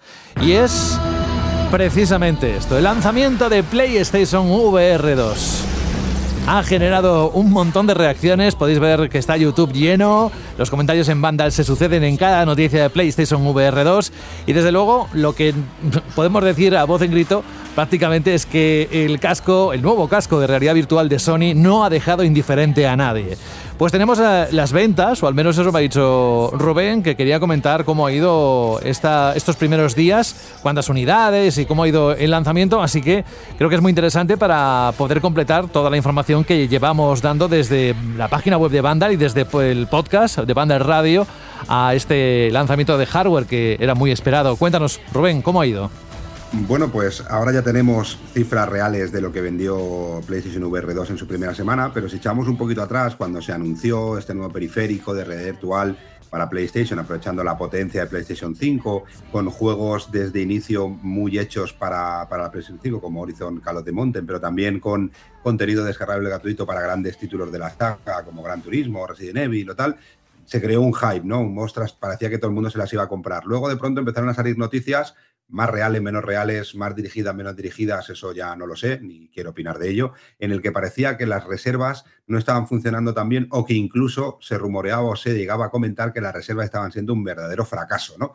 Entonces, eh, al final, por fin, en el lanzamiento de la consola, sí que es verdad que en nuestra comunidad o comunidad más cercana, en la nuestra o en la de cada uno de los que nos esté escuchando, pues eh, conocemos a alguien que se las ha comprado o incluso a mucha gente que se las ha comprado, otros que quieren esperar o prefieren esperar, pero las cifras con su primera semana de lanzamiento, la verdad es que yo no las encuentro nada malas para un periférico que, vuelvo a decir, vale 600 euros o 650 euros aproximadamente si lo querías con el pack, con el juego, con el, con el Call of the ¿no? Eh, bueno, pues no esperaba a lo mejor una cantidad tan grande las primeras semanas, porque PlayStation VR 2 ha vendido 8.100 unidades en España, de las que 5.600 era el pack del Horizon Call of the Mountain, con lo que más de la mitad de las unidades de PlayStation VR 2 vendidas es con el pack con el juego, eh, que yo creo que con una muy buena campaña de marketing. El juego, la verdad, es que demuestra eh, de alguna manera muchas de las grandes eh, cosas que te puede ofrecer esa PlayStation VR 2 a pesar de que yo estoy disfrutando de, otros juegos algo más, disfrutando muchísimo, por ejemplo, de Moss 2, para mí es un juego que me ha enganchado mucho, pero ese Horizon Call de Mountain como abanderado y gracias también al contenido de de Gran Turismo 7 y de Resident Evil eh, Village, que también ha sido gratuito para todos los que teníamos las VR del primer día, eh, y yo creo que 8.100 unidades eh, no está nada mal para una consola o para un periférico como este, en el que necesitas además la PlayStation 5 con la falta de consolas que había hasta hace ciertos meses que parece que ya se ha normalizado. No sé cómo lo veréis vosotros. Bueno, la cifra me parece muy buena porque, claro, es la primera semana, los early adopters, la gente que tiene la pasta, como en plan como José, por ejemplo, pero habría que ver las ventas en segunda semana, tercera semana y seguro, eh, evidentemente seguro que no son tan buenas. O sea, entiendo ¿no? que en el lanzamiento habría 8.000 personas en España que tenían el dinero y las ganas de comprárselas, pero a ver ahora a largo plazo, a medio plazo, cómo va vendiendo. Eso es lo que más dudas genera. Para primera semana me parece que está muy bien. Gracias Jorge por darle más trabajo. Entonces, a partir de ahora los artículos de ventas semanales, también haremos un pequeño extra en el que pondremos las ventas de PlayStation VR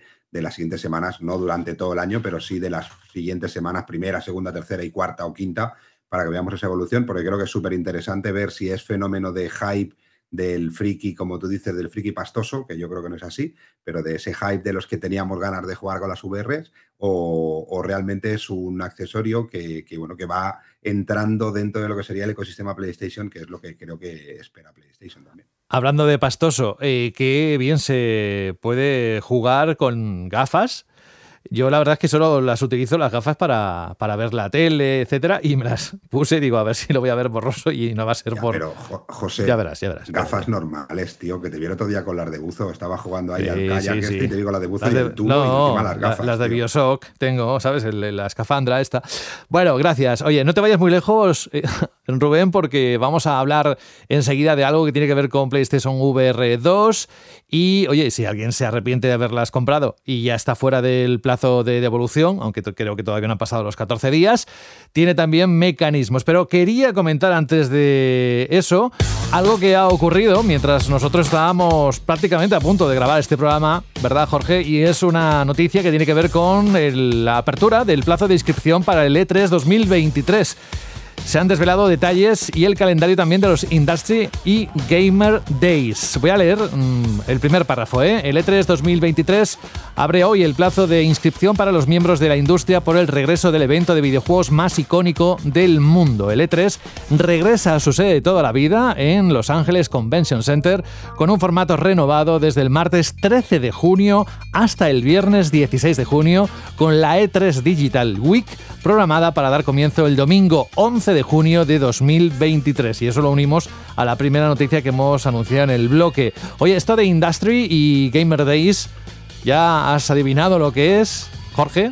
No, o sea, más que nada es que el E3, eh, bueno, lo hemos comentado antes de empezar el programa, que, que está detrás, la quien, la, quien lo organiza es una, cada que lo explica Alberto, que lo, sabe mejor, es una compañía bastante experta en, Potente, sí. organizar ese tipo de eventos. Estamos viendo que llevan, están haciendo ahora ya con la comunicación y lo lleva con la agencia de comunicación también igual, de respetables.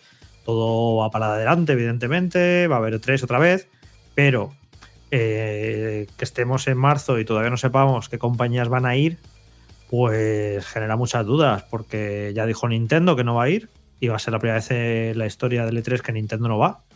Eh, PlayStation no va a ir, como lleva ocurriendo en los últimos años. Y Microsoft, pues bueno, ya ha anunciado su evento para el domingo antes de la semana del E3, como, como todos estos últimos veranos. Suponemos que montará su sarao en el eh, Microsoft Theater de, que está allí en Los Ángeles fuera. Si lo organiza algo, tampoco va a estar dentro de E3 como los últimos años. Entonces, ¿quién va a ir al E3? Pues eh, imagino que sí, que muchas compañías medianas irán y alguna grande. Pero, pero bueno, pero eso, estamos en marzo y todavía no sabemos quién va a ir. Y nosotros, por ejemplo, en Vandal no sabemos si vamos a ir a la E3 todavía. Yo... no, podemos, no podemos, eh, vamos a comprar los billetes de avión y el hotel y el apartamento, lo que sea, ¿Y para qué vamos a ir allí si todavía no sabemos qué va a haber allí? Mm, claro. Entonces, que tienen que despejar muchas dudas todavía. Ningún año en marzo, siendo el E3 en junio, había tantas dudas como hay este año de que no se sabe absolutamente nada de, quién va a estar. ¿eh? Así que bueno, eh, es un E3 que sí que se va a celebrar, pero es que no sabemos todavía si va a merecer la pena ir. Yo, por un poco por, por conocimiento de haber estado en un E3 como expositor, de estar en Gamescom normalmente como expositor, eh, sí que os digo que, que van muy, muy tarde. Es decir, yo hace un mes aproximadamente se abrieron la posibilidad de reservar los espacios en Gamescom, una feria que se hace a finales de agosto. ¿vale?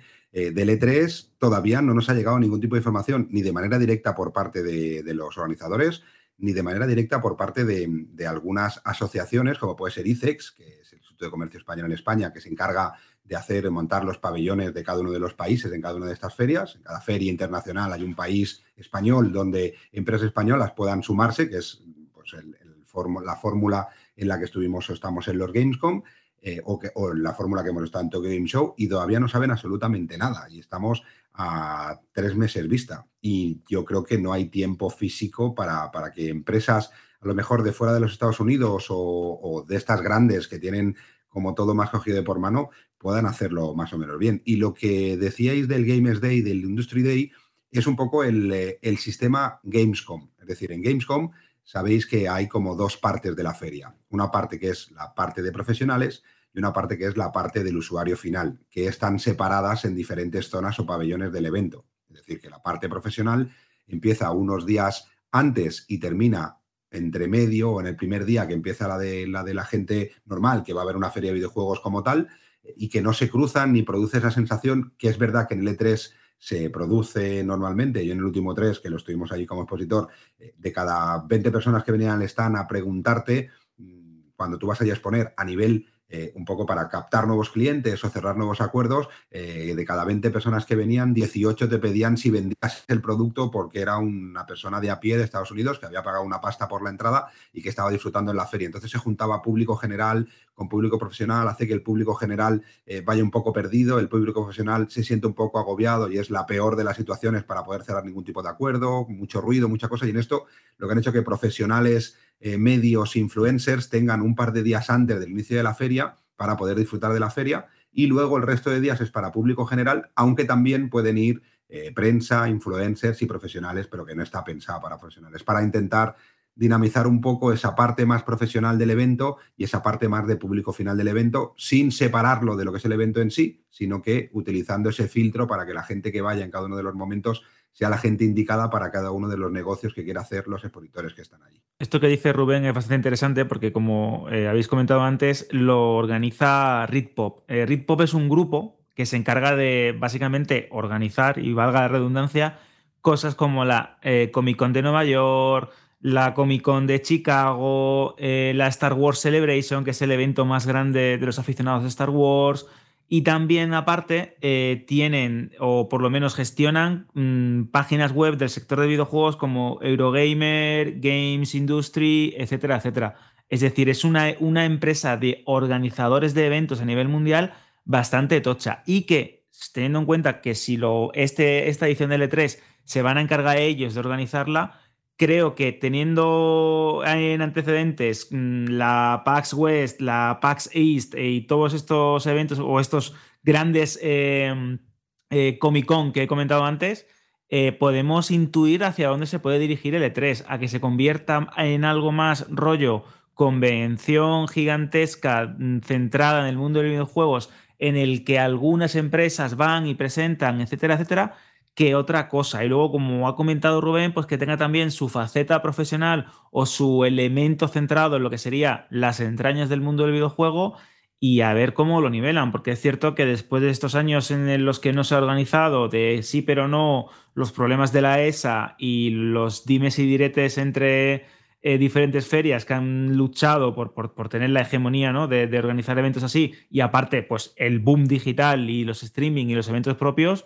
la imagen del E3 está un poco dañada y creo que ahora tienen que buscar cuál es su verdadero motivo, cuál es su identidad y cuál es su naturaleza. Vamos a ver cómo, cómo termina esto, la verdad. Pues quedan 93 días, 9 horas, 30 minutos y 15 segundos. Y diréis, ¿y por qué lo sé? Pues porque si vais a e3expo.com, que es su página web, hay un contador donde se explican cómo conseguir los tickets, es decir, las entradas, y más información, por ejemplo, como lo que ha dicho Rubén de esos esos tramos donde es más para gente de la industria o gente eh, corriente como tú y como yo que quieren jugadores que quieren ver pues todo lo que allí se cuece. Repito, e3expo.com del 11 de junio al 16 y como dice también en la página web, The Business of Games Event is back. A ver, José. A ver, ¿qué? ¿Qué ha pasado? Estoy buscando, estoy mirando el vuelo a Los Ángeles. Ah, vale. Venga. Ahora te digo precios. Venga. Oh, pues creo que han subido bastante. Y sí, además. es que hace poco he leído a la gente que ya estaba mirando los vuelos para sus vacaciones en este verano que han subido muchísimo Sí. los vuelos Sí, sí. respecto al año pasado o los últimos años y que se estaba poniendo muy caro el, el viajar por el mundo. Y bueno, estoy aquí viendo los vuelos. A ver. Eh, mm, a ver, sin escalas. Es que, En turista, ¿no? Eh, sí, hombre, claro. Yo qué sé. que- Ni preferente ni nada. Bueno, yo qué sé. Jo- José, tú en bodega. Bueno, venga, va. En la jaula. Pues fíjate, el vuelo hay del vuelo de Iberia directo que hemos cogido en otros años, eh, que salía el viernes, eh, está a 1.100 euros, 1.170. Está caro, sí, sí. Está Bueno, caro, está no, caro. los Este vuelos- vuelo- Con los tanto, vuelos con están tanto caros, tiempo, ¿eh? joder. No, pero Este los vuelos vuelo- están caros. Yo, por ejemplo, a Hong Kong, que normalmente siempre nos vamos en la época de abril, eh, en épocas prepandemia, vuelo directo Barcelona-Hong Kong, eh, ida y vuelta, con un mes y medio, dos meses de tiempo, por 650, 690, 800 euros lo tenías. Ahora no hay vuelo directo de Barcelona a Hong Kong y el vuelo con parando en Dubai, por ejemplo, que era lo tradicional también, que era más barato que el vuelo directo, estamos en, en unos 1.300, 1.400 euros. eh. Sí, sí. Haciendo por dos. y, y luego si no ya fuera del directo haciendo una escala tanto en la ida como en la vuelta pues 830 lo que pasa que bueno pues esa escala ya sabéis lo molesta lo molesta que es Sí. así que bueno Más de vuelta que de ida, ¿eh? A mí de vuelta me rompe completamente. Bueno, eh, por cierto, que en la Pues página no web- vuelvas, no vuelvas. no- no quieren que Te lo agradeceremos, no vuelvas. No quieren que usemos el Joder, coche ¿cómo estáis, no? Hoy, de revueltos. ¿Qué? ¿Cómo, Saúl? Que no quieren que cojamos el coche como para querer que cojamos el avión. A subir el precio. Por allí, como no vayas en Bueno, el avión, a ver cómo vas, en barco, que lo coja, en lo kayak. coge hasta irse de, de concierto no Ya, ya, bueno, pero depende. Bueno. Si consumes los de todos los españoles, pues sí, claro. que lo que decía es que en la misma página web, esta que decía de la E3, al menos confirman que Ubisoft sí que va a estar en, en el evento. En la... Uf, dice. Este año nos paga el viaje Ubisoft, ya, ya, estamos, veréis. Ya estamos. Oye, eh, vamos a avanzar. Si alguien quiere hacer algo de dinero porque quiere irse a- así todo al E3 y quiere pagarse el viaje y lo que estamos diciendo, la entrada y demás, pues igual debería pensar en Zex, más que nada porque algo que puedas tener en casa que lo quieres pues vender, pues puedes ir allí directamente en una de sus 60 tiendas que hay repartidas por toda España. Ya sabéis que es el mayor especialista en electrónica y entretenimiento de segunda mano en nuestro país. Y aquí hay una lista de los más buscados que repasamos. Cada semana se ha colado la PlayStation VR 2. Ahí tienes, Rubén, lo que pagaría Zex si ahora vamos con, entramos en la tienda con una PlayStation VR 2, lo que nos daría directamente en cash y lo que nos daría en vale para intercambiar dentro de, de la tienda. Cuéntanos. Pues, pues sí, si eres de esas más de 8.100 personas que has comprado PlayStation VR 2 y que por lo que sea, ¿eh? por lo que sea te mareas o porque, bueno, pues porque necesitas recuperar parte de esa inversión, por, por las cosas que pasan en la vida, pues si te vas a Zex, eh, te la compras. O te han subido la hipoteca un montón, así de repente. Eso es, exacto. Eh, o la luz, o todo, si sube todo. Eh, te la compran por 420 euros o te la cambian por 468 euros. Es decir, que te dan 468 euros para que te lo gastes en lo que quieras. Pero no solo de VR2 vamos a hablar, sino que también tenemos ejemplos como algún recién juego lanzado, Octopath Traveler 2, eh, para Nintendo Switch, que te dan eh, 34 euros por él o te ofrecen 40 euros para que eh, lo cambies por cualquier cosa de- dentro de sus tiendas. O Atomic Heart de PlayStation 5, que Hmm. te dan 24 euros por él o 34 euros si lo que quieres es utilizar esa- ese dinero para cambiarlo por cualquier cosa en tus tiendas. Pues gracias una semana más, Rubén. Aquí eh, te decimos adiós, Rubén Mercado. La próxima semana te esperamos en Banda Radio. Un abrazo, cuídate y disfruta del fin de semana que se viene veraniego. Ya te veo con el bañador puesto y en alguna playa de las aquí de la costa de, de Cataluña. Así que un abrazo. Un abrazo, yo soy más de Triquini y lo que pasa que Triquini. mm, yo esperaba que Como aquí, Borac, ¿no? eh, eh, claro, que nos dierais, oye, una noticia, hemos hablado de producto español, de PC Fútbol, de todo esto, pero os olvidáis de la noticia estrella de la semana. A ver. Que me queréis muy poco. A ver, a ver. Counter-Strike. Hombre, yo estoy súper nervioso, Rubén, tienes que decirla. Ah, sí, es verdad, las licencias. Bueno, es verdad. yo, yo solo sé que cuando lo anunciamos, alguien de aquí que empieza por Al, termina por Berto y de apellido González me dijo que quería hasta los calzoncillos de cierta licencia que hemos cogido, porque esta semana. También eh, hay calzoncillos. atraco, ¿eh? Sí, no, no, nosotros no haremos calzoncillos, pero bueno, este todo lo que sea, da igual. Eh, iba a decir una barbaridad, pero que estaba ya hasta fuera de mi. Ya, ya, ya, ya. Nada. Eh, bueno, esta semana hemos anunciado que Con FRT, la empresa de accesorios que yo dirijo, eh, pues por fin hemos podido anunciar el acuerdo con Warner y que a, a principios, mediados de mayo vamos a lanzar los primeros accesorios con licencia oficial del universo DC, Batman, Superman y The Flash. Y también hemos, hemos anunciado también el acuerdo con Warner que vamos a tener para lanzar accesorios con la licencia oficial de The Lord of the Rings, que se irán para final de este año y que para nosotros, como persona del sector, me flipa, pero como fan, fan total de Batman, el poder desarrollar productos con licencia de Batman y estar ahí junto con Warner eh, con productos con licencia de Batman, Superman y superhéroes, eh, me flipa un montón, con lo que estamos súper ilusionados y con muchas ganas de poder compartir las primeras cosas que lanzaremos y que Vandal será, pues por supuesto, el medio oficial y exclusivo como primicia. Y aquí me tiro a la piscina, Jorge, ya lo sé que tú luego ya me meterás la reprimenda o no, de anunciar y de que nuestros seguidores y futuros compradores, espero, pues puedan ver esos productos que estamos haciendo con, con tanta. Pues felicidades, Rubén, porque el que la sigue la consigue. Llevabas mucho tiempo detrás de, de esto. Así que nada, mira, no hay nada, ninguna noticia mejor, al menos de momento, para despedirte y darte un abrazo. En unos días nos volvemos a escuchar, ¿vale? Un abrazo a todos, cuidaros mucho. Adiós. Vandal Radio.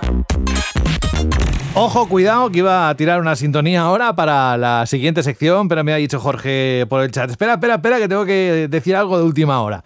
¿Qué ha pasado? Pues que nuestro queridísimo amigo Jason es Raya, porque como nunca sabemos decir el apellido de este señor, Es Roger, o como sea. he ido a ver, he ido a ver cómo se pronuncia y es más difícil de lo que imaginábamos todavía. Me arrepiento de haberlo ido a consultar porque, porque es, es, es Raya. Es Raya. Es Raya. O sea, entonces Raya. Jason, Jason- raro. Raro. Jason Esroya, periodista anteriormente de Kotaku y ahora en Bloomberg, dice que el juego de Escuadrón Suicida se ha retrasado de mayo a finales de año. Que no eso no lo han hecho oficial todavía, pero que por fuentes dentro del estudio que lo sabe, porque al parecer lo que mostraron el otro día en el State of Play de PlayStation no ha dejado contento a nadie. Y han sorpresa. dicho, vamos a. Que tampoco es que no sé cómo van a arreglar el juego de aquí a final de año, porque el- básicamente el problema del juego es el juego en sí mismo, entero. No sé qué van a poder arreglar ahí, pero bueno, dice eso, que, que ya no saldría en mayo y que saldrá a finales de año. Igual es que quieren que se olvide la gente de, de ese tráiler y no lo tenga Ah, no, fresco. no sé. O, o hacen un, un espectacular para darle más énfasis a una parte para un solo jugador y demás. O Bueno. Es que no tiene una difícil eh, solución. o sea, después de cinco años no vas a arreglar el juego en tres meses. No, tiene no, mucho no. sentido, pero bueno, que eso dice. Bueno, pues nos vamos. Gracias eh, por estar siempre pendiente de la Lo actualidad. más importante ha sido cómo hemos aprendido cómo se pronuncia el apellido. Rare, ¿no? Yo cuando, tengo dudas voy al. Google Translator, pongo ahí eh, lo que sea y digo, le doy al altavoz a ver cómo lo pronuncia y mira, salgo de dudas. Pero no creo que en este caso me ayude Es mucho. Raya, se recrea muchísimo en la S de la SCH del principio. Es Bueno, Raya. es Ryan, ¿ves? Con lo fácil que es Cano, De La Fuente, González, ¿verdad? Vaya cuñado que ha sonado eso. Vamos con un juego, vamos con las impresiones de un juego que según el propio Saúl aporta frenesí, locura y destrucción.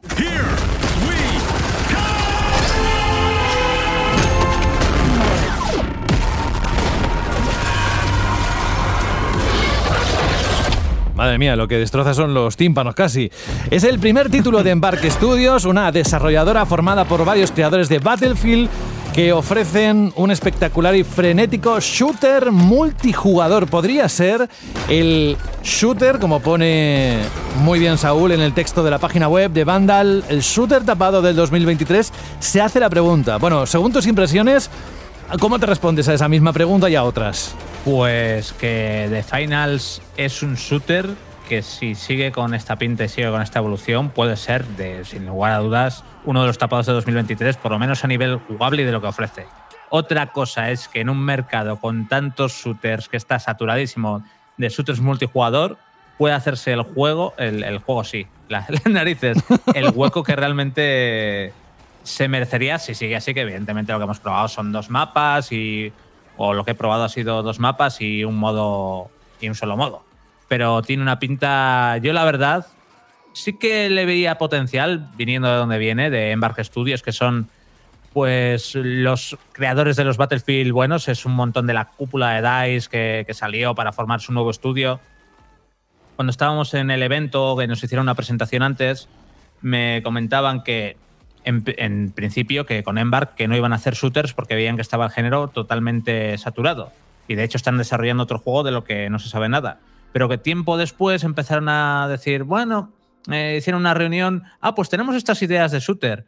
Y cogieron un equipo, no sé si era de 10 personas, y dijeron, bueno, pues tenéis seis meses para darle una vuelta a este concepto y traernos como una especie de propuesta, una alfa muy, muy, muy en, algo muy, muy inicial y demás. Y le vieron tanto potencial que tiraron para adelante y crearon este The Finals. A nivel jugable, voy rapidito y cortito y al pie. A nivel jugable, pues si lo ves como modo de juego y demás, pues es un shooter más en ese sentido, porque al final esto se basa en una serie de televisión o en un show de televisión en el que se enfrentan cuatro equipos de tres jugadores en una arena que es un poco más grande que lo que vendría siendo un mapa de Counter-Strike o de Call of Duty, pero algo más pequeñita que, o bastante más pequeña que un mapa de Battlefield. Y lo que tienen que, que es luchar por una especie de botín. Eh, al principio de la partida te salen dos botines, tienes que elegir a por cuál vas. En ese botín hay 7.000 dólares y luego tienes que coger la cajita y llevarla ahí a una especie de caja registradora, como si te la llevaras al banco y puedes luchar con otros equipos por esa caja registradora y el que más dinero acabe sumando es el que gana la partida. Y hasta aquí, bueno, tiene un ritmo frenético, el modo de juego está bien, las partidas son cortas, son de 8 minutos, o sea que hay frenetismo y hay las mecánicas de apuntado y de disparo y demás están son divertidas, o sea que hasta aquí es un juego frenético, es un buen shooter, pero si fuera por esto es otro shooter más con un montón de shooters multijugador que hay, eh, con, con Counter-Strike 2 a la vuelta de la esquina, o sea que dices, bueno, con esto no se comen un colín, pero no.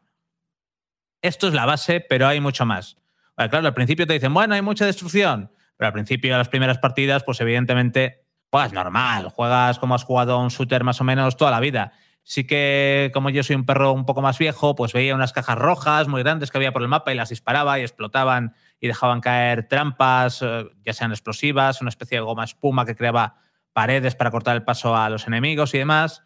Pero como jugábamos con gente del equipo, que creo que fue un, un acierto que estuvimos jugando durante dos horas y media o tres horas, en los primeros enfrentamientos ya empezábamos a ver cómo jugaban ellos y cómo se empezaban a destruir cosas.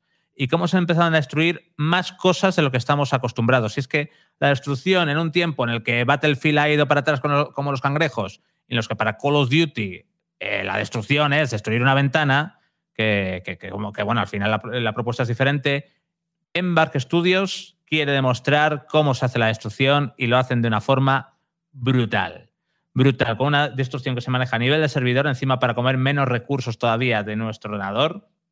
Y puedes destruir prácticamente todo lo que ves en el mapa, menos el suelo, el piso cero, como queréis llamarlo, que evidentemente que es la base del mapa, quitando algún puente que sí se puede destruir y puedes caerte por el vacío para abajo, pero bueno, no es, no es lo habitual, y algunas cajas que hay o containers. El resto de los edificios, yo por lo menos mientras jugamos esas dos, tres horas, todas las paredes y todo lo que in- intenté destruir para asaltar una localización, pude destruirlo. Y es una destrucción inmensa. No hablo de destruir un poco el techo o de destruir una ventana, no, hablo de poder reventar edificios enteros, puentes y cambiar el mapa por completo. Dos ejemplos claros. Eh, llegando a saltar un, edificio que veía que estaba un enemigo pr- protegiendo pues ahí un botín, digo, bueno, pues me subo por el ascensor hasta arriba del todo, cojo un lanzacohetes, apunto al suelo, que es para el enemigo era el techo, disparo, lo reviento y entro. Y efectivamente, disparé el lanzacohetes, se reventó el techo y me tiré para ahí a, a reventar y a capturar ese punto. Luego me pasó al revés, estaba con mis compis protegiendo un- una zona y empezaron dos equipos a reventar el edificio, a tirarnos de todo, de todo, y justo se activó un evento aleatorio que es una, una lluvia de meteoritos, que luego os hablaré de esto también, y me encontré con que el edificio se empezó a derrumbar bajo mis pies y que tuve que salir pitando porque empezaba a caer pisos para abajo, pisos para abajo, porque se estaba viniendo abajo. Luego lo vi yo reventando otro edificio, cómo se caía de forma lateral. La destrucción es increíble y le da un frenesí. eh, crea tantas situaciones caóticas, porque esto también hay que añadir, pues, bueno, tiene mecánicas de Hero Shooter en el plan de que hay como tres roles diferentes que tú puedes personalizar. No es Hero Shooter como tal de que, de que haya habilidades muy chupifláuticas, pero sí que, pues, por ejemplo, el, el- el- lo que podríamos llamar el asalto puede coger y curar al compañero y usa un rifle o un fusil. El que sería el, el- el rol pesado usa ametralladoras, usa cargas explosivas, usa lanzacohetes y demás. Y aparte de eso, tienes resurrección, tienes partidas cortas y tienes elementos dinámicos en la partida que es al final de la partida o en determinados momentos se activa como un bono y es, bueno, a partir de ahora hay lluvia de meteoritos y empiezan a caer meteoritos y a reventar una parte del mapa. Ahora las muertes o los jugadores que muertos explotan y te cargas a un tío, esperas unos segundos que son los que tienen para resucitarle y cuando no, explota y revienta al que tenga al lado o el edificio.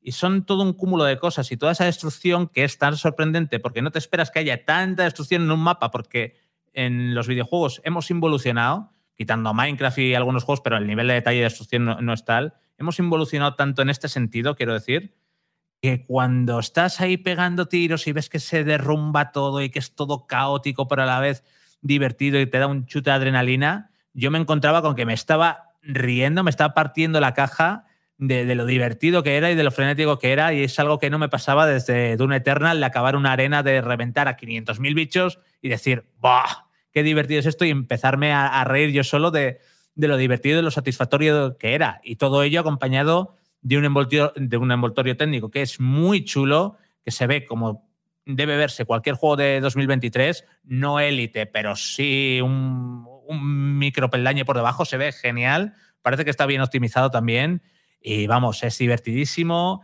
eh, me ha parecido increíble, los mapas eh, están muy bien pensados y muy bien construidos y se ambientan en localizaciones reales y, y son súper divertidos, me parece que está todo muy bien pensado. Otra cosa es eso, el mercado está saturadísimo de shooters competitivos, no sé si The Finals va a llegar, o sea, la propuesta lo merecería, pero hacerse un hueco en este momento es súper complicado a no ser que caiga con el pie derecho entre algún streamer de mm, como Shroud o como Disrespect o como el Shokas, que serían perfiles que igual se atreverían con este tipo de, de juegos un poco más, no sé si hardcore, pero, pero un poco más caóticos y, y difíciles por el concepto, porque tienes que aprender a jugar de nuevo a un shooter porque lo puedes reventar todo. Lo que más se acercaría casi sería Rainbow Six Siege, eh, pero, pero vamos, pero esto es una escala muchísimo, muchísimo, muchísimo mayor de, locura, de diversión y de destrucción. Es que yo creo que todos los edificios, seguramente con más tiempo, pues siempre pillas algún sitio que no puedes destruir, pero todo lo que intenté destruir, yo todo pude destruirlo, la verdad. Eres Saúl el destructor. ¿Quién tiene alguna pregunta para Saúl sobre este juego? A mí lo que me llama la atención, Saúl, y, y, creo que esto es el mal endémico de ese tipo de juegos, es que a veces son tan originales, son tan rompedores, tienen reglas muy interesantes, eh, propuestas jugables que se salen de la norma ¿no? habitual en los shooters, como estás comentando, que incluso en este caso, por ejemplo, eh, traen nuevos elementos o elementos que ya se habían visto en juegos anteriores, como el tema del botín, de que todo sea una especie de show eh, televisivo, eh, la destrucción de los escenarios, pero siempre me da terror el soporte a corto, medio y largo plazo. ¿Cuáles son los planes de este tipo de desarrolladores o de este tipo de, estudio tan cargado de, Dream Teams, ¿no? De, nombres propios de la industria del videojuego para mantener el interés en un título que tiene una vertiente multijugador tan importante? Claro, es, lo que no sabemos todavía, porque en realidad, quitando de lo que están probando de esta beta, que es una beta para probar muchas mecánicas de destrucción y, y de ajustes de servidores, porque todo esto no lo habían probado todavía, la destrucción a nivel de servidores es algo bastante novedoso y no lo habían probado todavía, no nos contaron nada más allá de que hay un sistema de progresión, pase de temporada o el típico pase de batalla. Es un juego free to play, por cierto, que no, que no lo mencionamos, creo, creo que no lo mencioné. Es un juego free to play, así que habrá que ver el soporte a, a medio plazo, pero yo creo que de entrada, con The Finals no me preocupa de momento el medio plazo, porque de entrada lo que necesita el juego es eh, triunfar a corto plazo y ganarse un hueco a corto plazo para coger y para, y para triunfar. Yo creo que Embark, si hasta ahora ha hecho esto tan bien y con un equilibrio tan perfecto entre ser- es rompedor pero no tanto, hay, hay un equilibrio, al final te sientes cómodo jugando con esto como un shooter. Yo lo fíjate, lo primero que me acordé fue de Fortnite, de Fortnite de Battle Royale, que Fortnite, eh, Fortnite empezó siendo un fracaso, luego est- estrenó el Battle Royale eh, imitando un poco a, a PUBG. Y, y Fortnite al principio era un Battle Royale divertido de jugar, que introducía una mecánica que al principio nadie usaba, que era la de construir. Aquí es al revés, eh, pero, pero podías jugar perfectamente y te sentías familiar con Fortnite, que era muy revolucionario en realidad eh, con esa mecánica, pero te podías sentir a gusto jugando a Fortnite sin explotar esa mecánica y luego ya ibas aprendiendo poco a poco. Esta progresión es igual ahora, pero al revés. En vez de construir, tienes que aprender a destruir. Pero te vas familiarizando rápido con ello. ¿eh? A poco que hayas jugado algún shooter, te familiarizas rápido.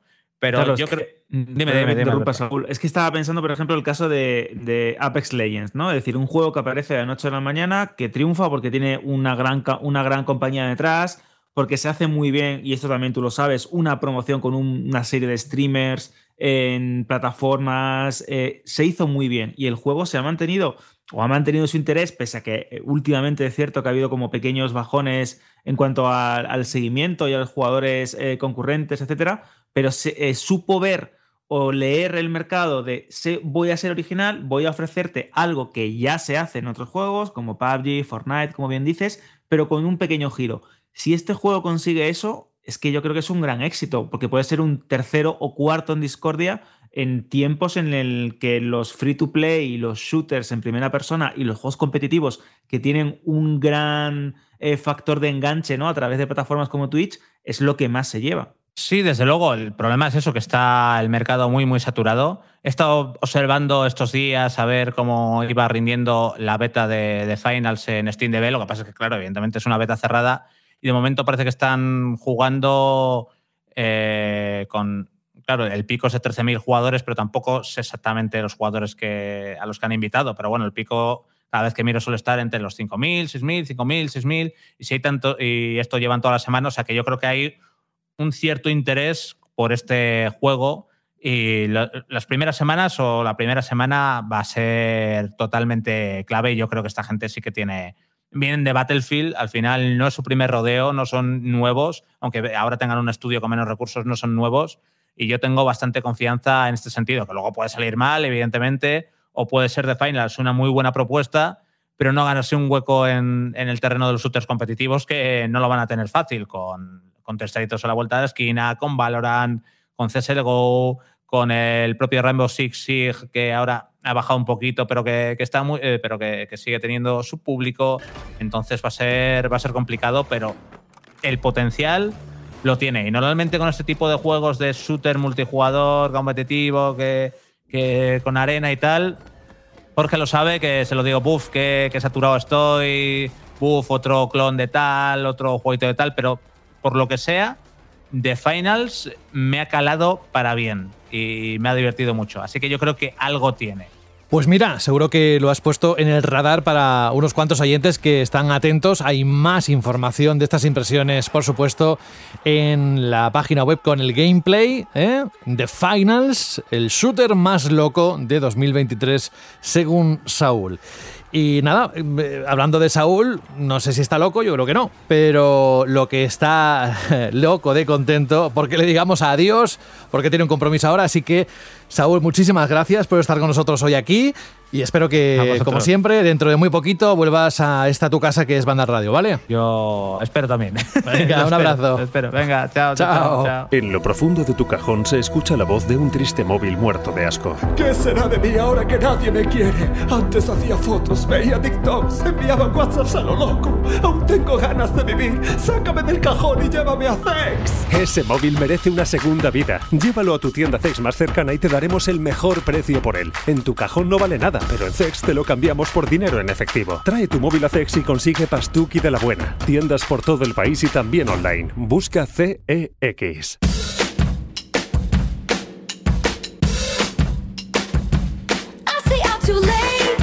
Te iba a preguntar ahora, Alberto, por la película de Barbie. Digo, oye, igual podemos algún día poner una sintonía de la Shirley Pregunta con la nueva película de Barbie, que será en verano.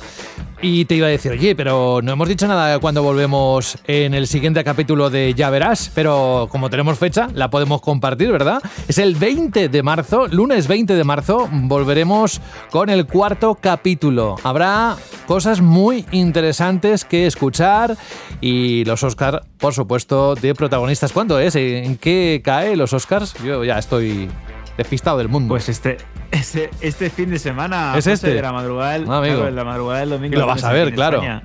Hombre, por supuestísimo. Y si el cuerpo me lo pide, incluso me pondré como solía hacer antaño mi, mi momento de palomitas, de mi bebida favorita, de mis chucherías. Y hasta, a pesar que ya me pilla el cuerpo un poco mayor. Y Qué cada suerte. vez me cuesta más trabajo. Qué suerte. No, la verdad es que, mira, la alfombra roja, que suele ir hasta las 2 más o menos, yo a veces la, en alguna edición me he quedado viéndolo y es que es puro espectáculo, show americano y, siempre me quedo un poquito, pero digo, joder, tío, es que tienes que madrugar al día siguiente, no te puedes quedar. Pero esta vez, aquellos que sí que puedan quedarse, no solo van a poder disfrutar de los Oscars si es que quieren, pero también se pondrá en circulación el último capítulo, el que cierra la temporada, la primera de Last of Us, que cuando acaben los Oscars seguro que ya estará disponible en la plataforma de HBO Max. Bueno, oye, vamos a centrarnos un poquito, pero insisto, el 20 de marzo, el nuevo capítulo del Ya Verás, es el programa de cine y de series de Vandal. Si no lo habéis escuchado, pues ya está tardando.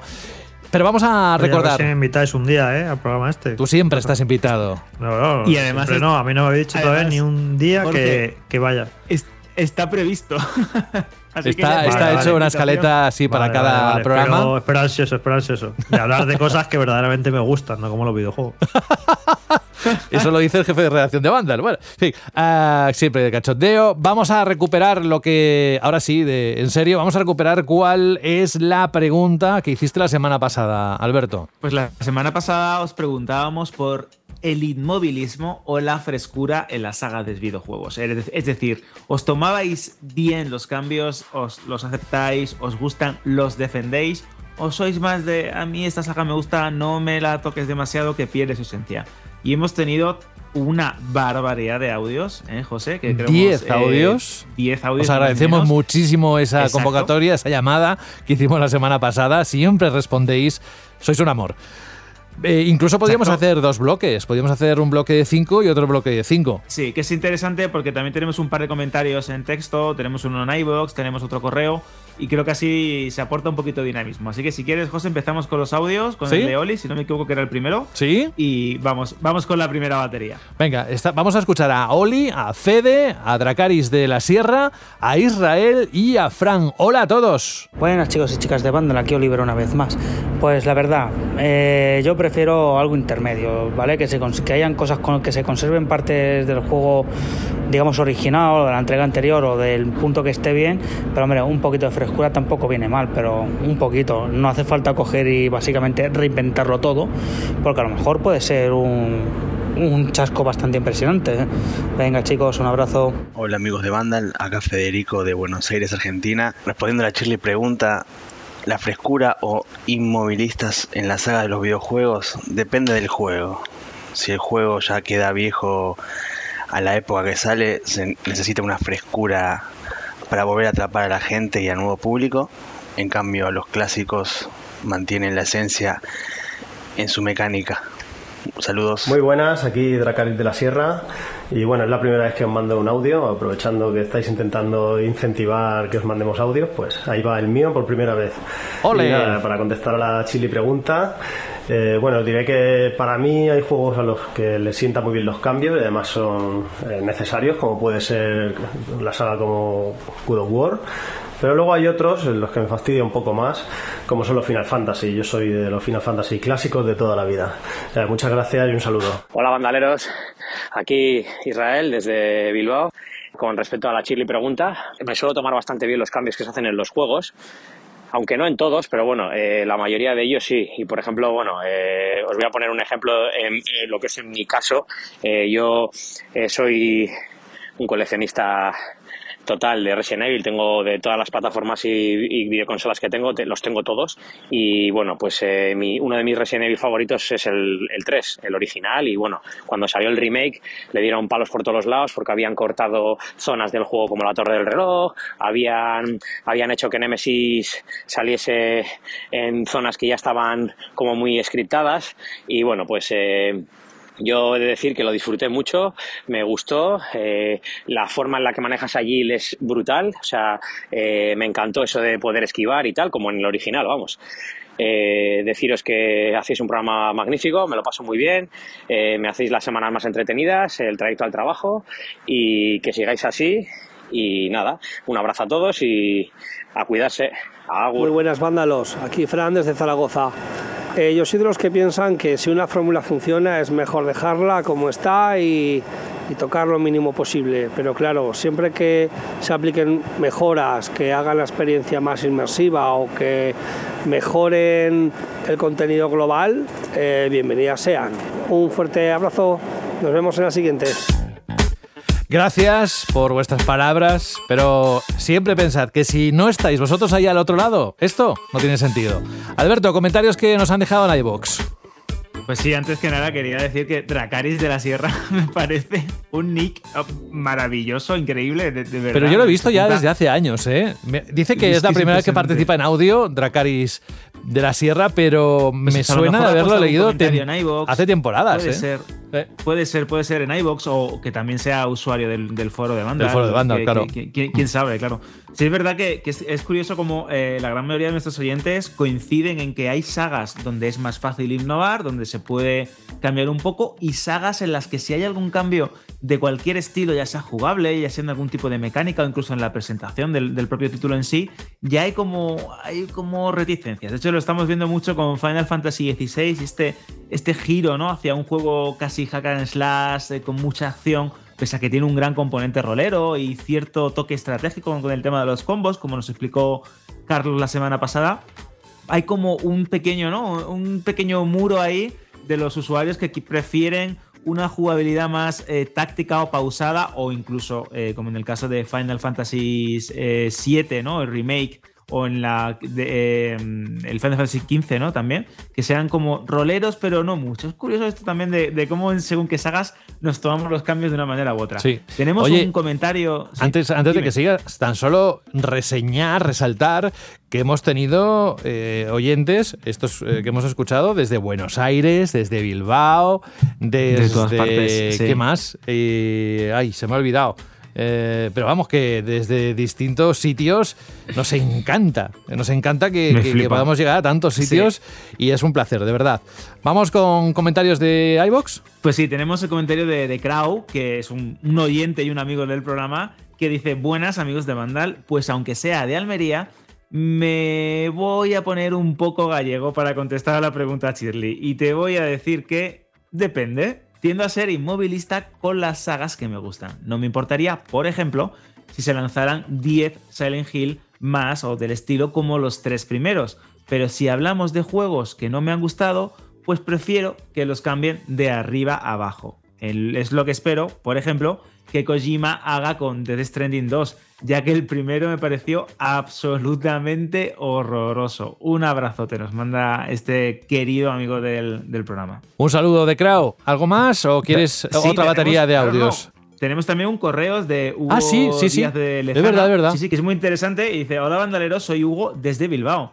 Para la pregunta de esta semana, la verdad es que soy bastante receptivo a los cambios. Me gusta que innoven y sobre todo que añadan cosas que otros juegos de éxito hagan bien, siempre que estén bien adaptadas. Esto es bastante interesante porque es verdad que hay veces que un título innova con algún tipo de mecánica, con algún tipo de diseño jugable y de repente todas las compañías o todos los estudios de desarrollo empiezan como a copiarlo.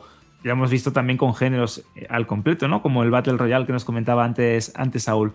Y también nos hace una pregunta, eh, Hugo, que nos dice que si hay alguna forma de oír los programas antiguos, porque le encantaría oír o escuchar las reacciones de los eh, miembros de la redacción de Vandal a los mejores juegos que se han ido lanzando desde que empezó Banda al Radio. Pues, Hugo, muy fácil. En iBox. No, sí, pero tienes razón. Y puedes verlos. No, pero no están todos. Están a partir de la cuarta temporada. O sea, Cuarta temporada, nosotros lo hemos- los hemos subido todos, ¿eh? desde el principio y siempre en el mismo sitio. Pero supongo que el espacio está limitado eh, de alguna manera y han quitado algunas temporadas. Miraremos a ver cómo lo podemos hacer, pero vamos, el feed es el mismo incluso también para Spotify, pero a ver si buscamos ¿Tú una solución. José, y- conservados? ¿Eh? Yo los tengo, creo que todos, sí. O sea que podríamos subirlos a algún servidor. Ya buscaremos la manera. Pero sí, es interesante. Fijaos que de 2014 que llevamos haciendo banda al radio, la cantidad de juegos. En 2014, precisamente, asistimos a una nueva generación de consolas. En fin, eh, pues tomamos nota. Y ahora sí, eh, no sé si me ha dicho que ok, adelante, o me lo estoy inventando Sí, yo. continuamos con los, con los audios de Marcos, de Ah, Raúl, vale. etcétera, que creo que son yo- también muy buenos, ¿eh? A veces me tiro a la piscina y el pobre. Tú te tiras, tú- sí, tú te ya, eh, pim, pam. Eh, bueno, vamos a escuchar a Marcos, a José, a Raúl, a Kiorran y a Aitor. Hola, chicos. Hola familia, muy buenas. Aquí Marcos. Pocos audios, esto no puede ser. Hay que darle más, más, más, más cera a esto. Yo, eh, eh, los cambios en los videojuegos y tal, yo siempre estoy a, a favor. Hay veces que salen auténticas cagadas y otras genialidades. Entonces, eh, lo divertido de esto es que haya cambio. El que quiera, el que no quiera cambios, que se juegue el juego original. O por lo menos así lo opino yo. Así que nada, pues un abrazo muy grande para todos. Chao. Buenas chicos, soy José de Málaga. Creía que en el programa anterior mandé audio y se me quedó en borradores, así que doble respuesta rápida. Yo soy de los que leen absolutamente todos los juegos, diálogos, documentos, todo. A lo único que deberían de darle una vuelta es a meter documentos para leer en los momentos de mucha tensión o mucha acción y demás, porque te sacan mucho de la inmersión. Y como respuesta a la pregunta de esta semana, en caso de que sea una saga real en la que la historia continúa, pues prefiero que mantengan el mismo estilo de juego. En cambio, si cada entrega es distinta, como en el caso de Final Fantasy, me parece perfecto que cambie. Square ya saca muchos juegos geniales que mantienen la esencia de los Final Fantasy antiguos. Y lo digo como fanático de los Final Fantasy. Hola Vandalorianos, mi nombre es Raúl, soy de México, de Monterrey, Nuevo León, México. Su podcast me gusta mucho, Vandal es Radio es genial, está muy muy chido y gracias por, por hacer esto- estos programas que me ayudan mucho en el camino a mi trabajo.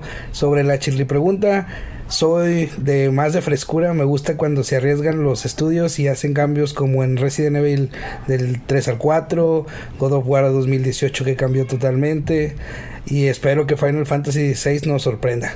Saludos vandalorianos desde México. Buenos días, bandaleros. Pues sobre la chile pregunta, me parece bien que mis sagas favoritas sean continuistas respecto a conservar la esencia de la licencia.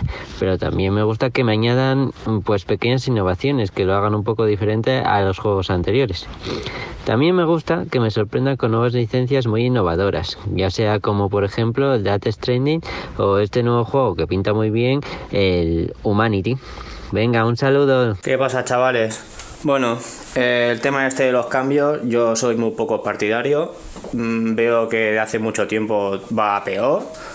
Eh, todo lo que viene a hacer más accesible, todo más casual, más comercial, que pueda hacer más gente. Y esto en la mayoría de juegos, no en, no en todos, pero en la mayoría acaba perjudicando de una manera u otra por vender cuatro jueguecitos más. Y yo cada vez lo veo peor todo. Por no hablar del tema de la censura y tonterías para ellas que quieren quitar. ahora, que si ahora pongo esto, ahora pongo lo otro, ahora que no pongo esto porque claro, se me van a criticar porque yo creo que el sector cada vez va peor y va por mal camino. Bueno, eso que ya está, me- si no me caliento. Bueno, muy buen programa, seguir así ni de puta madre. Nos vemos. y chimpún, diría yo. Y chimpún. Ahí está. Me ha encantado como diciendo, mira, me, me voy ya, aquí termino porque ya estoy enfadado. Me he enfadado yo solo, ¿no? Desde México también. Está muy chido. Me ha encantado esa expresión. ¿Cuál era la que te gustaba a ti, Jorge? Estás muy, ¿cómo era? Mazado, pero ¿cómo se decía eso? Mamadísimo. Esto, estás mamadísimo. Un abrazo enorme para toda aquella gente que nos escucha al otro lado del charco, evidentemente, pero especialmente para ellos hoy. porque hemos tenido representación en varias ocasiones, así que no sé si te queda algo más de que contar de, de iBox, querido amigo Alberto. Vamos a ir, vamos a ir ya generando el hype y la pregunta para la semana que viene. Ta, ¿eh? ta, ta. ¿Y cuál es la pregunta la para la próxima pon semana? música de ambiente. música, de ambiente, ¿tú qué Pues- crees? Que esto, ah, que esto no es una inteligencia artificial que le das dos palabras No y te hace una imagen o te crea un No texto. eres- Claro, pues te- estaría guay eso, ¿no? Sí, José música GPT, ¿no? ambiente. José GPT. José GPT, pon Claro, música claro. de ambiente. Te veo muy fino. Te veo muy fino. Pues eh, eh, la pregunta de la semana que viene, en relación a este especial que hemos tenido también eh, con PC Fútbol, son que queremos que nos contéis, que transmitáis, que nos escribáis o que nos eh, mandéis un mensaje de audio sobre las anécdotas, curiosidades y momentos nostálgicos con PC Fútbol. Sé que a lo mejor es muy... Claro, las batallitas. Sí que a lo mejor es muy específico, pero teniendo en cuenta que es un, un juego que ha sido muy importante, muy importante aquí en España y que ha generado tanta comunidad, como os comentábamos antes, creo que va a ser muy interesante que nos contéis todas esas batallitas que tenéis con, con PC Fútbol. Desde equipos de tercera división o de segunda división que convertíais en verdaderos eh, clubs de primera y ganabais de todo, a momentos en los que os reuníais con vuestros amigos, guardabais la partida en un disquete y os las pasabais. No sé, queremos batallitas, creo que os- pongáis un poquito ahí eh, nostálgicos con Sí. PC Fútbol. Y estaría guay que pudiéramos escucharos, si son 10, 15, 20 audios, los que sean, pero quiero o queremos, pero especialmente quiero escuchar esa emoción cuando lo contéis. Va, venga, que esta es una muy buena ocasión, ya os he dicho que no sé lo que va a pasar con todo lo que venga de audio, y solo de audio, de comentarios en esta sección, en la Chirly Pregunta, porque igual al final de mes, pues igual nos da por hacer alguna cosita con todos los que han participado. ¿Eh? Claro, ¿Eh? yo voy ¿Eh? apuntando, ¿Eh? Yo voy apuntando ya los nombres. Bueno. Pues ahí estaba la pregunta para los próximos días. Alberto González, no quedan muchos ya de los que hemos iniciado el programa, pero Alberto González sí, así que un abrazo muy grande y hasta la próxima semana. Hasta la semana que viene, José. Un fuerte abrazo. Adiós. Cuídate, adiós. Y Jorge Cano, ya no tengo a nadie más aquí conectado aparte de mí. Jorge, próxima semana, ¿hay algún juego ya para poder poner aquí en, en el asador o no? Sí, sí, la semana que viene es programa de todos juegos. Hoy ha sido de. Ah, qué bien. casi todo De todo noticias. La semana que viene hay como cuatro juegos, o sea que todos juegos prácticamente. A mí me, me gusta mucho alternar, así que vayan juegos, noticias. Oye, por cierto, el Humanity, que ibas a probarlo y que dijiste que a ver qué tal, que te tenía pintón.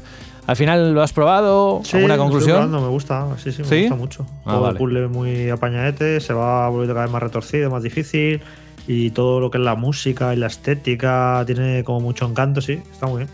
Bueno, pues oye, eh, mientras esperamos a ver si hay demo o no demo esta noche, cuando estéis escuchando el programa ya lo sabréis. Nosotros nos vamos y en este caso te despido. Grande, Jorge Cano, un abrazo y hasta la próxima semana. Hasta la semana que viene. Adiós.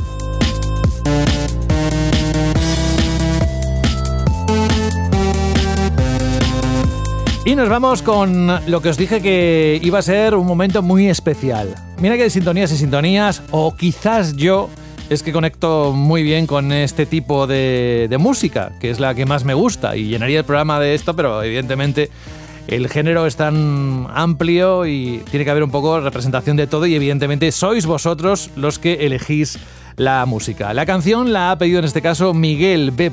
Dice, hola chicos, os pediría el tema Promise, promesa, que si no recuerdo mal se usaba en el tráiler para promocionar la película Silent Hill 2. Que es esta que suena de fondo. Claro, es un piano que dura durante aproximadamente un minuto y medio. Pero no nos iríamos con esa energía que queremos dar en este momento. Queridos hermanos, que me ha sonado, me ha sonado a tono de iglesia. Pero bueno, que no voy a poner este tema porque me deja la puerta abierta, Miguel, en su correo, a otra cosa y me dice, y radicalmente diferente, os proponga un tema lleno de energía, Feeling, de la banda sonora de Killer Instinct, que venía en un CD al comprar el juego de la Super Nintendo. Un saludo a todos y gracias. No, gracias a ti, Miguel, por elegir. Mira, esta música que, como sabéis, y si no os lo cuento, es, eh, pertenece al remake del clásico Silent Hill 2 eh, uno de los mejores juegos de terror de toda la historia, gracias a los creadores de, Medium, eh, Team. En este caso, que lo vamos a recibir en algún momento, en este 2023, junto a Silent Hill F y Silent Hill Townfall. Yo creo que esta música, esta canción estará ahí. Pero luego lo que vamos a escuchar ahora, y con esto os voy a dejar, es el Killer Cats, un soundtrack en forma de disco compacto de audio que, se, como bien decía Miguel, se incluyó en el pack de Killer Instinct en el set de la consola de videojuegos Super Nintendo, en la edición norteamericana, que se lanzó el 30 de agosto de 1995 y que está hecho por Rareware. Bueno, pues os voy a dejar con esta canción, mm, siempre os digo subid el volumen, pues en este mismo instante, subido un poco más, porque la canción no tiene desperdicio, a mí me recuerda un montón esa época. Así que un abrazo de José de la Fuente y hasta la próxima semana.